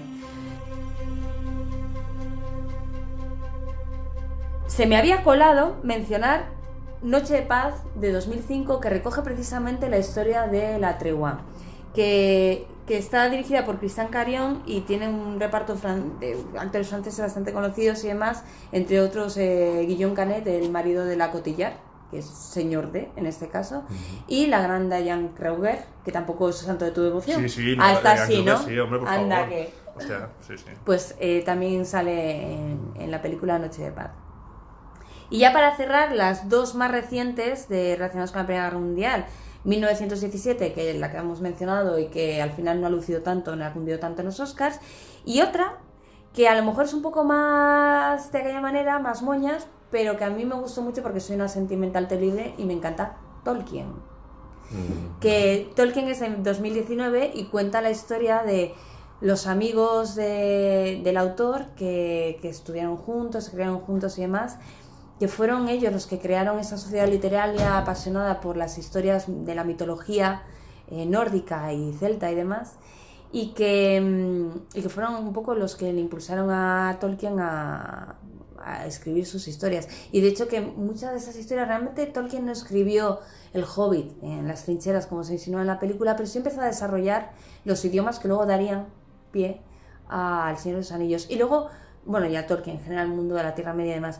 Y luego sí que es cierto que hay una cosa que me gusta mucho en la película que muestra, eh, por ejemplo, cuando atacan con lanzallamas y demás, se ve como la sombra de Smaug revoloteando sobre el cielo. Es decir, todas esas cosas que luego acaban a lo mejor evocando, si no directamente eso es un dragón, sino la sensación de ser achicharrado por el fuego y el miedo al fuego, ¿no? Que te evoca que, y luego plasma también en las, en las historias, en las novelas. Y me gustó mucho esa película un poco por eso, ¿no? De, por supuesto es ficcionado, no saben, no, no hay una declaración clara. Sí, yo me inspiré en los lanzallamas por recurrir a este ejemplo para crear los dragones. No. Pero sí que juega con la idea de cuánto de su experiencia en la Primera Guerra Mundial se llevó a su experiencia, a las historias que contaba y sobre todo a la relación de Tolkien con la guerra que luego se ve en El Señor de los Anillos, por ejemplo, a través de la boca de Faramir, ¿no? Que quién sabe, quién sabe con qué mentiras le habrán mandado para acá, a la guerra. Él es como yo, es- él es como yo. Él ha venido a servir a su señor y a cumplir con su deber, pero a lo mejor no somos tan distintos. Claro. Es que es eso. Yo creo que en todos los de fantasía también está o sea, muy basado en las guerras de verdad, de la, de la realidad. O sea, el dragón como el avión bombardero de la hostia que es el, el gran eh, arma Destructiva. aérea de, destru- de destrucción. O sea, todo está muy basado. La guerra al final es la guerra en fantasía y en la realidad. O sea, la guerra es la guerra. O sea, vale para todo. No, y el racismo, el racismo implícito también que hay en toda la, en la obra de Tolkien. Claro, de- los elfos, tal, no sé qué son unos estirados y Unos tal. y otros. Los orcos, igual, los Urujai están basados en gente muy embadurnada en barro en las trincheras. Ya, pero luego, luego sé. realmente no, si te paras a leer con atención El Señor de los Anillos, realmente, y además es una cosa que se muestra bastante bien en El Abismo de Helm en la película, con los cadáveres que se mezclan que no se diferencian los unos Es de los verdad, otros. Y es porque realmente los orcos son elfos torturados. Mm. Claro, pero sí. Es- sí. O sea, no son, no son, o sea, son víctimas. O sea, tal y como lo plantean el Silmarillion Tolkien, es gente a la que el Señor Oscuro le ha torturado hasta volverla loca.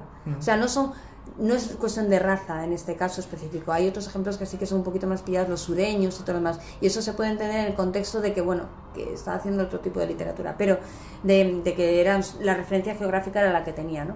Pero en particular el caso de los, os- eh, de los orcos no, ha- no era un racismo lo que había ahí, era No, más no, bien claro. eh, esa, todo lo contrario, ¿no? No, no, yo no diga racismo de los orcos, decía más bien de los elfos, que son un poco más así. No, que los elfos, quiero decir, que los elfos y los orcos se muestran en el libro que es la misma cosa, solo que torturados y llevados a... Sí, sí, sí. Y destruida su esencia, su alma. O sea, es un elfo al que le han destruido el alma, en resumen, un orco. Y eso sí que se explica Sí, sí, sí, sí.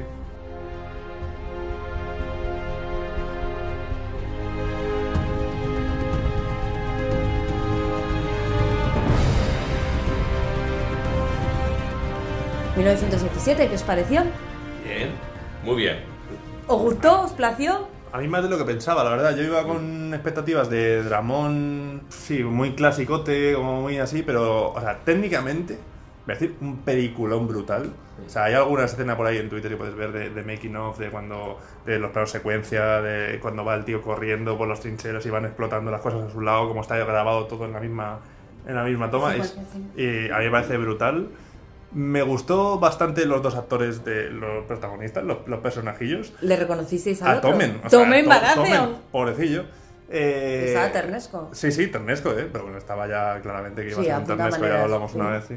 Y entonces me, me gustaron bastante los dos, me los creí bastante a los dos. Me hizo gracia que Colin Firth que, y, y Benedict Cumberbatch salen mm, lo que son dos minutos. O sea, Mark o sea, que Strong. ni siquiera se les si ni siquiera se les ve. O sea, decir, es que casi no, a se les ve. no se le No se ve. Porque estaba así oscuro. Me hizo gracia, me lo ponía ahí como tal. Y al final. El, el ¿Cómo se llama? El, eh, Cumberbatch. El Cumberbatch que dice, el Cumberbatch que hizo un amigo eh, que es eh, que ha engañado a todo el mundo porque ahora es como el, el, el- la- bueno como el, El sex symbol. el sex symbol sí. es muy feo. bien pero de cojones Sí, Es sí, muy sí, sí, feo, vale. pero es fascinante. Es lo que no tiene de Es- físico lo tiene de carisma tiene- y de voz. Exactamente. Puede Eh, ser. A mí se ha engañado, pero tiene una cara No. rara. Sí, Pues es- hay que decirlo. es raro. Se tenía que decir y se dijo. Y yo, a mí me vuelve Tiene loca, carisma. me puedo considerar una Cumberbitch de muchas narices, pero es feo de solemnidad. Y esto sí. es así. verdad. lo que no tiene de guapo lo tiene de lo carisma, pienso, lo me tiene de bien. voz y lo tiene de sentido del humor y de presencia Sí. y Y de tiene todo pinta de lo demás. bien, además. Tiene pinta de ser ser Y juega a rugby, que eso a mí ya sabes También. que suma puntos. Pero bueno, fuera de fuera de Benedict, la verdad es que me gustó, me gustó la película técnicamente y me gustó también, sobre todo, es verdad que hay una cosa que me pasa, que el principio me gusta mucho y hacia el final se me va desinflando un poco Mm. por una cosa muy particular y que yo salí del cine, me acuerdo que lo estaba comentando con mi hermana, que dije, pero vamos a ver, o sea, ¿qué puntería tienen los soldados en estas películas? Porque es que le han podido matar mm, 28 millones de veces. Y es que mm, a, do- a dos metros hay alguna escena que queda muy poco creíble. Sí, la del que no- fuego, la del varias. Hay como tres o cuatro concatenadas desde justo el fuego hasta, hasta el final que dices tú, vamos, no me lo creo. O sea, esto es la realidad, no me lo creo. Y me, me saca un poco de la película. Volvemos primero a la- los fusiles no de precisión en aquella época y segundo, de nuevo, eran chavales como tú y como yo, ¿cuánta Sí, gente acertarías tú? No, no, igual. y más igual- con miedo de que viene hacia ti. Que sí, que sí. que que- eres o tú o él. A mí, me, sa- a mí me sacó, me sacó sí, de la sí. película porque me pasó como con Star Wars, que bueno, que Star Wars es aún más, más los asqueroso. Los Stormtrooper- Stormtroopers parece que le han dado el para del arma, un, bien- yo que sé, un ciego, ¿sabes? Pero Porque sí. es en plan absurdo lo que, es que fallan los tiros. se ve bien. Ya, no, eso me sacó, pero quito eso y me gustó.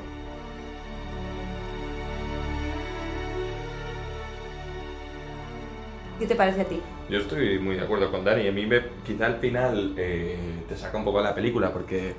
eh, Con pues, Robert Stark. Y. Robert Stark ahí, sí. Sí, ¿no? Y, y, y esa parte un poco más la de, pues eso, como ese final de Hollywood, ¿no? En plan, Sí. ya llega y, y tal, pero sí, estoy completamente de acuerdo. Yo creo que es una película que, desde un punto de vista de, de, pues eso, la luz, a mí me flipó, ¿no? o sea, sí, todo sí, el tema colores, de sí. los colores como tal y el miedo en su rostro. y- Total, es que está muy bien. Luego hay escenas raras, la escena con la chica, eh, Sí. tal. A partir de ahí, o sea, para mí esa es la parte donde empieza a ir para abajo. Pero Sí. tienes el punto en el que estás con él diciendo, pobre tal, es que me veo ahí. Es Y que la, la banda sonora. no Sí. acaba. Los efectos de sonido. Sí, brutales, brutales, brutales, brutales. brutales. Los disparos, las explosiones. eh, cuando en la trinchera les explota la trampa, Sí. es brutal. Sí, tremendo. A mí ahí me- te lo compro total. Y qué cabrón el aviador, el que... Oh, El sí. hijo habláis de honor, eso buenísima. Claro. les- le ayudan y zasca, eso es honor, eh, eso qué, eso es de, eso es de Sí, hijo de puta. Sí, eh, sí, sí, está muy feo. A mí hay dos cosas que me gustan, me han gustado sobre todo de la película, sobre todo la primera parte, como decís vosotros, me ha gustado un montón, porque te embebe tanto en la situación, el- la desolación esa tan enorme de la tierra de nadie, eh, al llegar a las trincheras ese miedo de estará vacía, no está vacía, cómo van tanteando dos personas solas, eh, los cabellos reventados, pudriéndose. Quiero decir, me parece que muestran muy bien la mugre, muestran muy bien la desolación, el caos, la muerte, el asalto final también, de nuevo, de las dos oleadas de, oh Dios mío, ahí van la mitad la peña y la otra mitad, si no lo paro, va a morir la otra mitad. Mm. O sea, ese tipo de, de situaciones me, me, me gustó mucho por el terror, ¿no? Tan, tan inmediato. Y luego el pinball que hace de actorazo en actorazo, porque está eh, Colin Firth, luego el que hace de Moriarty, que nunca me acuerdo cómo se llama, sale Mark Strong, que yo lo primero que oigo es la voz de Mark Strong y digo yo, ay Dios mío, es Mark Strong, y luego se le ve y hace de señor bien, es decir, es el que, os acordáis, le llevan en el camión, etcétera, Sí, sí, sí, etcétera, sí. camión, tal, y luego ya para terminar, mi adorado Cumberbatch, que es el señor más feo que existe y más fascinante al mismo tiempo.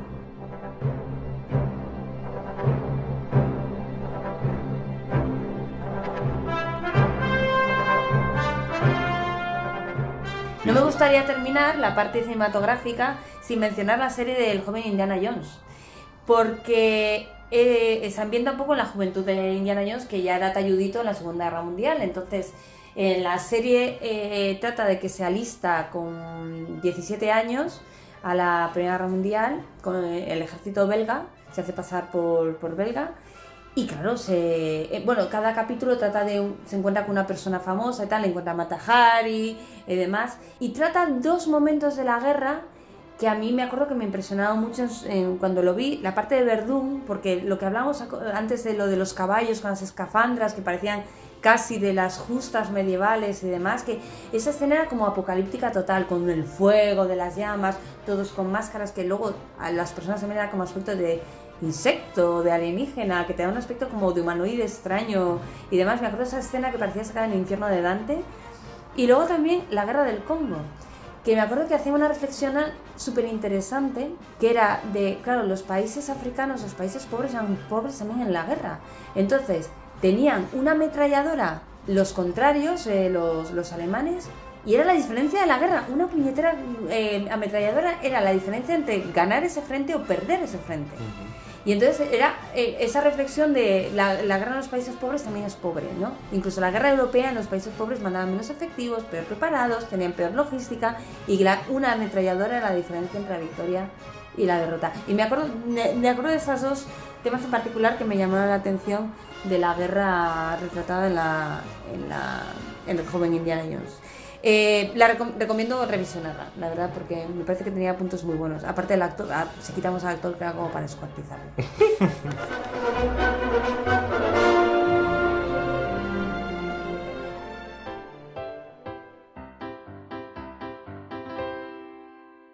La vida imita el arte y Los Simpson, la piedra de la verdad de los millennials, es la sublimación de este concepto.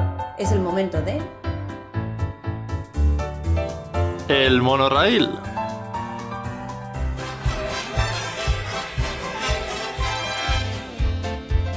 Pues hoy hay que decir que no hay, no hay un capítulo de la Primera Guerra Mundial en Los Simpsons. ¿Pero lo podéis creer? Yo, no, yo no lo puedo entender, pero no hay. Hay una pequeña mención en un capítulo donde se ve como el, el abuelo Simpson estuvo en la Primera Guerra Mundial con cuatro años, pero no hay nada más, ni siquiera hay un capítulo. Hay mucho de la Segunda Guerra Mundial, tenemos un montón de ejemplos. Pero no ¿y el señor Burns cuando le mo morían? Eso es la Segunda Guerra Mundial. Ah, también. Sí, también. La. También, todo. O sea que entonces no tenemos, no tenemos capítulo. Con lo cual, lo único que voy a hacer, me voy a ir ya, así os, aligeramos el programa y os voy a poner de esta canción.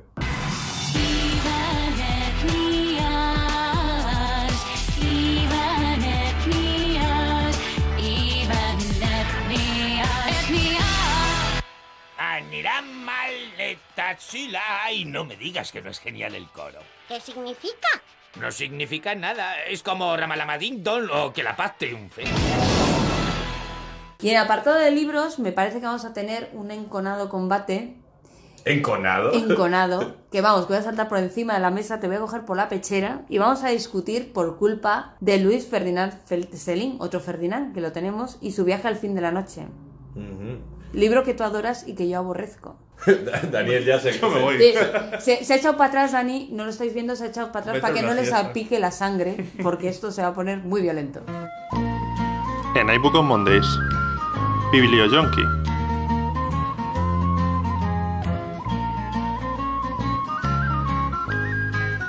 Eh, sí, esto es verdad que, que nos ha ocurrido. Yo soy de esos, no, no sé, tampoco es que sea pro Celine y Celine, o como.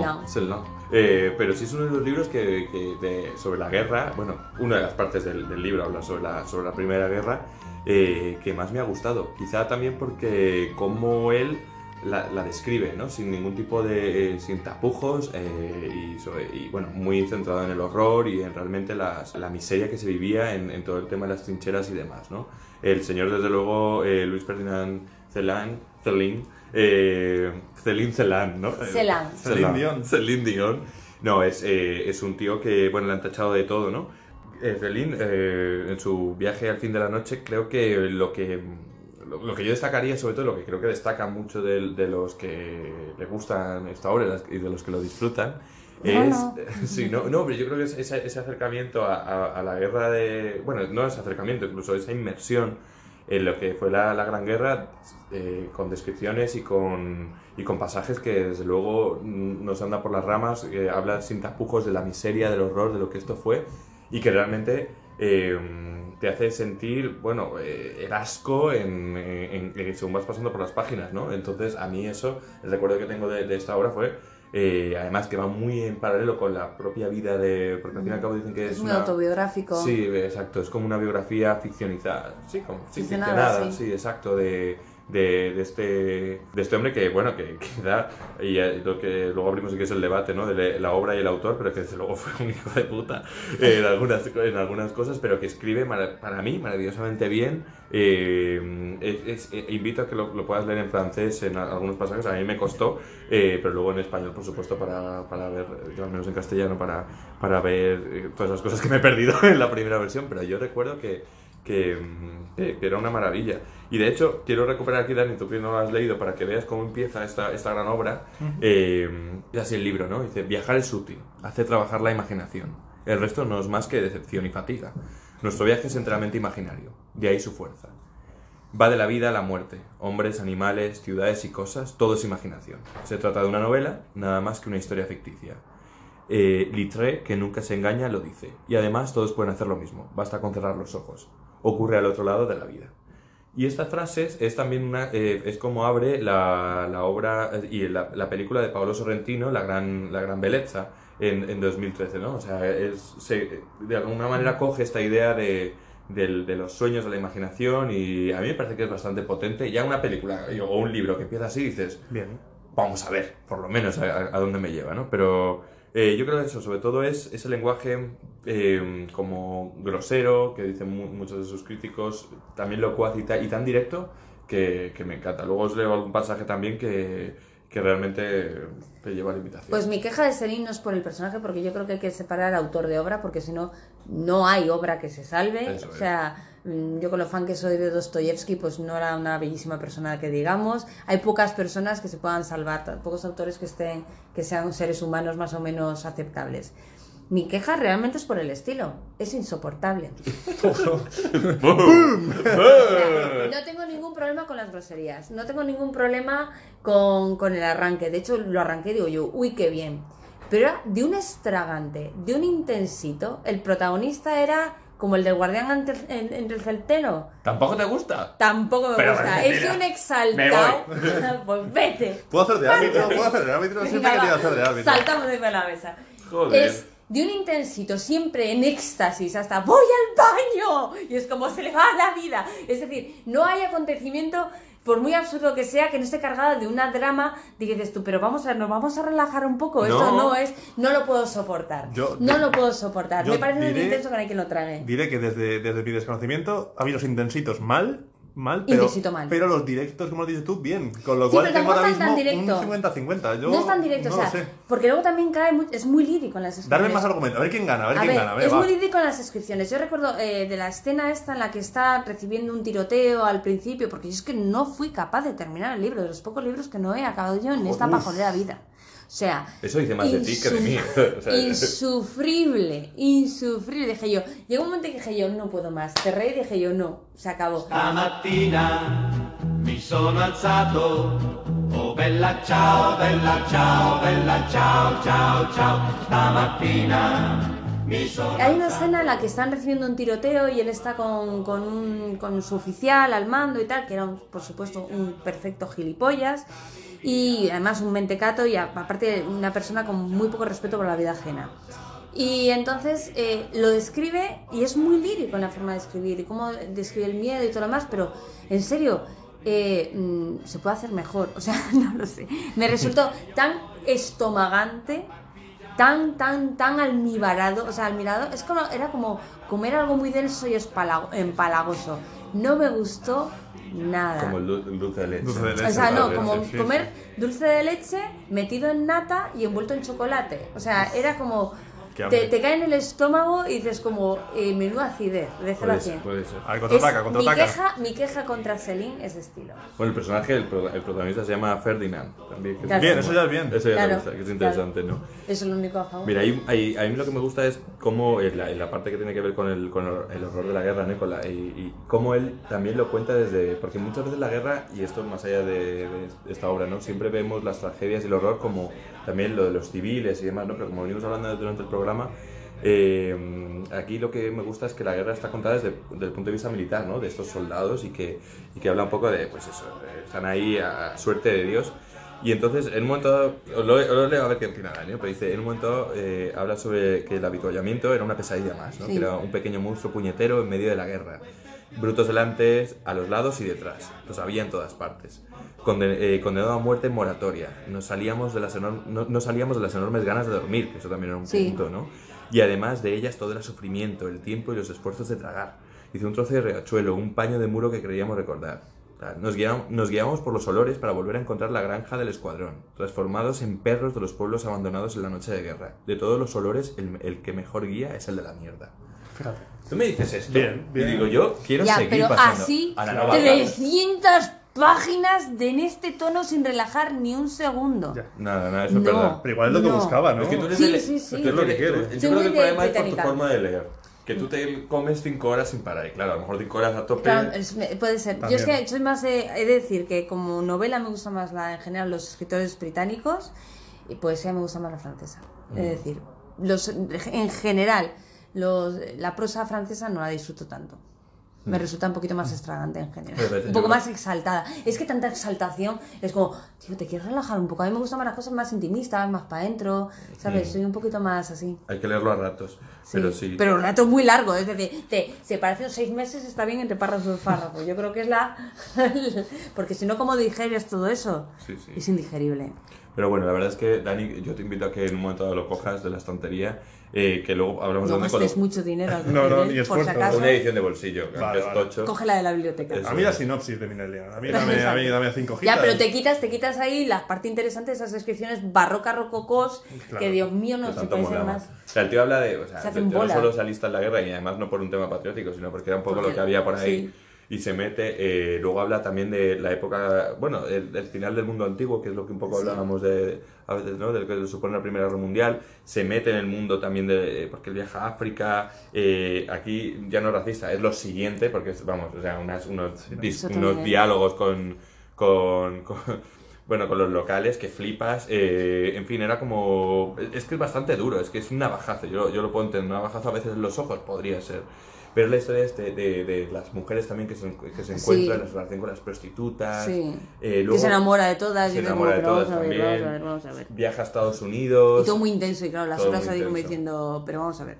Un personaje que aparece y desaparece, luego él se hace médico, que también ocurre con, con, con Celan, que él eh, eh, em, también estudió medicina al final y luego estuvo, estuvo eh, trabajando en hospitales y, y- y- y trabajando con, eh, con los pobres y viendo ciertas cosas, pero tampoco lo hacía por amor. a la- o sea, es No. que es un personaje curioso, No. no, lo hacía por amor. en plan, Así vengo a como por inercia, en cierta medida, no Entonces sé. describe todas esas historias, todas las movidas de los, de los barrios. O sea, sí que es verdad que es bueno, y duro, en un momento dado, la gracia del libro, en realidad a mí la gracia que le encontré, si le encontré alguna que fue más bien escasa, es que el tío se hacía loco para no tener, que no le mandaran de nuevo para, la- para el frente.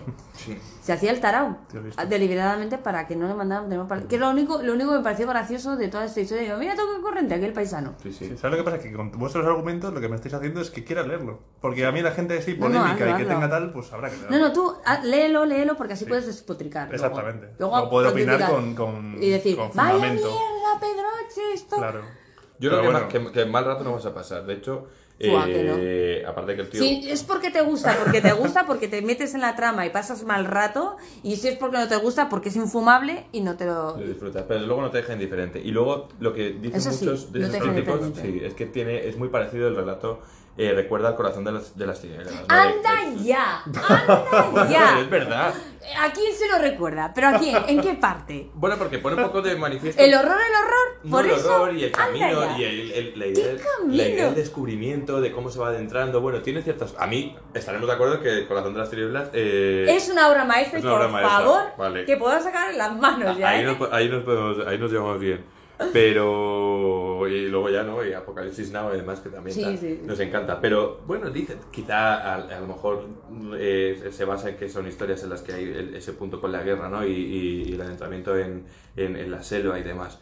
Pero no sé, yo creo que es interesante. Pero bueno, como decías, eh, eh, desde luego es una obra que no te deja indiferente. El autor y su vida tampoco. Pues, Sí. Es un hombre que abandonó a su mujer y a su hija, se piró a Detroit. Bueno, pero eso es que- casi es anecdótico en, el compendio total de las cosas que hizo. pero la cosa es que tiene que ver mucho con el personaje de Ferdinand, que también hace este Sí, tipo de sí, cosas. sí, muy Entonces, ar- arbitrarias porque sí, se- de repente se, alargaba, se agobia y se largaba y era como... a mí lo que me fascina es que dices, estás- o sea, si haces una cosa tan asquerosa en tu vida, no la cuentes. Claro, Y el tío cállate. te lo pone ahí de, Sí, de- sí, y- sí. y- y a través del, del personaje No como- puedo, la- con lo, lo impúdico, con la impudicia no puedo con ella. Pues sí. Entonces, mm, por eso no me gusta este señor. De hecho, pero mira, Es siempre impúdico a todos los niveles. todo el mundo dice, ¿qué hacer con, con, con Celan, con Celine? Eh, ¿Dónde colocarlo? ¿En qué estantería? Lo hablan Pues mira, mucho. yo tengo un sofá que le falta una pata. Ahí. Pero ahí dicen, dice, o es un gran, o es un creador de literatura universal o es un destructor de la misma. O sea, ahí es donde, donde se queda, ¿no? Este libro. Eh, lo que Pues, decías tu colaboracionista, apoyó la barbarie nazi, eh, en fin, o sea... mm, De hecho, Francia, No, lo tenía recogido por aquí, el gobierno francés retiró los actos Sí, de homenaje al es escritor cierto, con es motivo de los cierto. 50 años de su muerte, porque Es realmente era... Era polémico era muerte, poli- o y representaba no. todo lo peor. Pero mira, a mí la gente así, eh, no voy a decir que me gusta, pero, Pero es su, interesante. pero su obra, eh, desde luego desde aquí... Dentro de digo 50, que de sí. 50 años hablamos de Hulebeck. A ver qué tal. Bueno, ese, ese nos gusta. Bueno, también.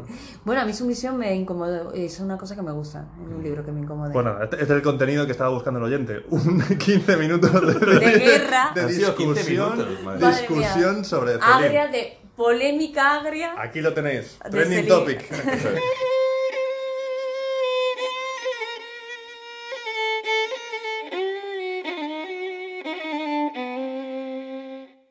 Más novelas interesantes relacionadas con la Primera Guerra Mundial las vamos a nombrar rápidamente.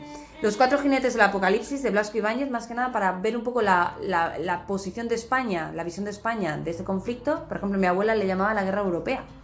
O sea, quiero decir, era completamente ajeno a España, nosotros nunca estuvimos implicados. ¡Bum! Ya está aquí la guerra. Ya está aquí la guerra. Me encanta esa señora, soy tan. Ponlo. Exacto. un resplandor y hace ¡pum!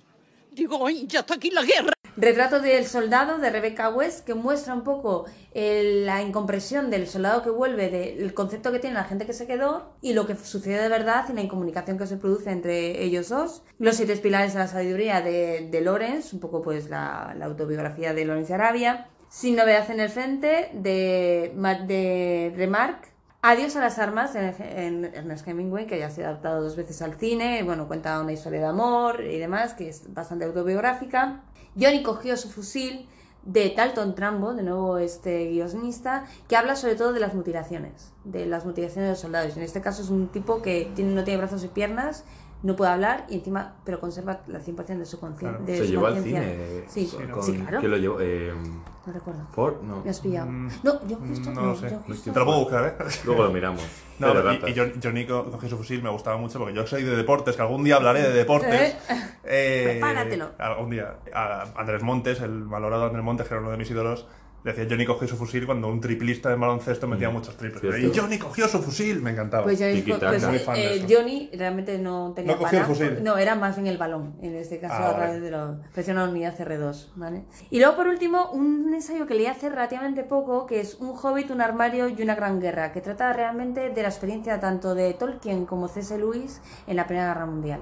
Tolkien perdió a todos sus amigos, sus- eran, fueron cuatro al frente y murieron todos, y, y él sí que era un tipo con un sentido de honor y sí que le parecía bien la guerra. Sin embargo, C.S. Lewis era un poquito más, más contestatario en ese sentido. Y también habla mucho en este ensayo de la relación de ellos con su fe, porque Tolkien era católico y C.S. Lewis era, se hizo converso.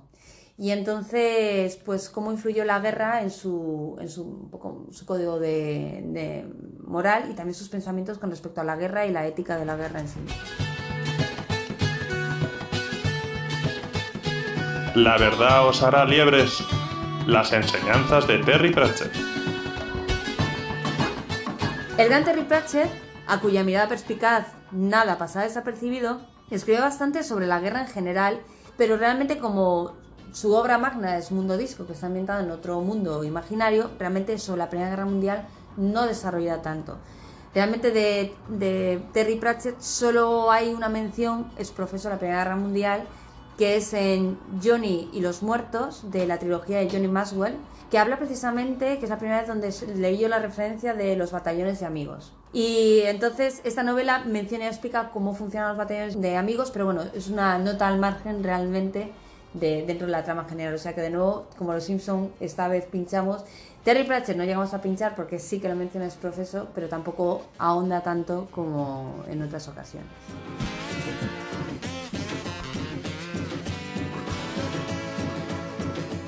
Pues yo creo que una de las cosas que aprendemos eh, y que resulta quizá también irónico de la, de la Gran Guerra, de la Primera Guerra Mundial, es que eh, después de lo que supuso esa barbarie y ese destrozo, no sirvió para otra cosa que para abonar y generar eh, un campo de cultivo para, para una Segunda Guerra Mundial. ¿no?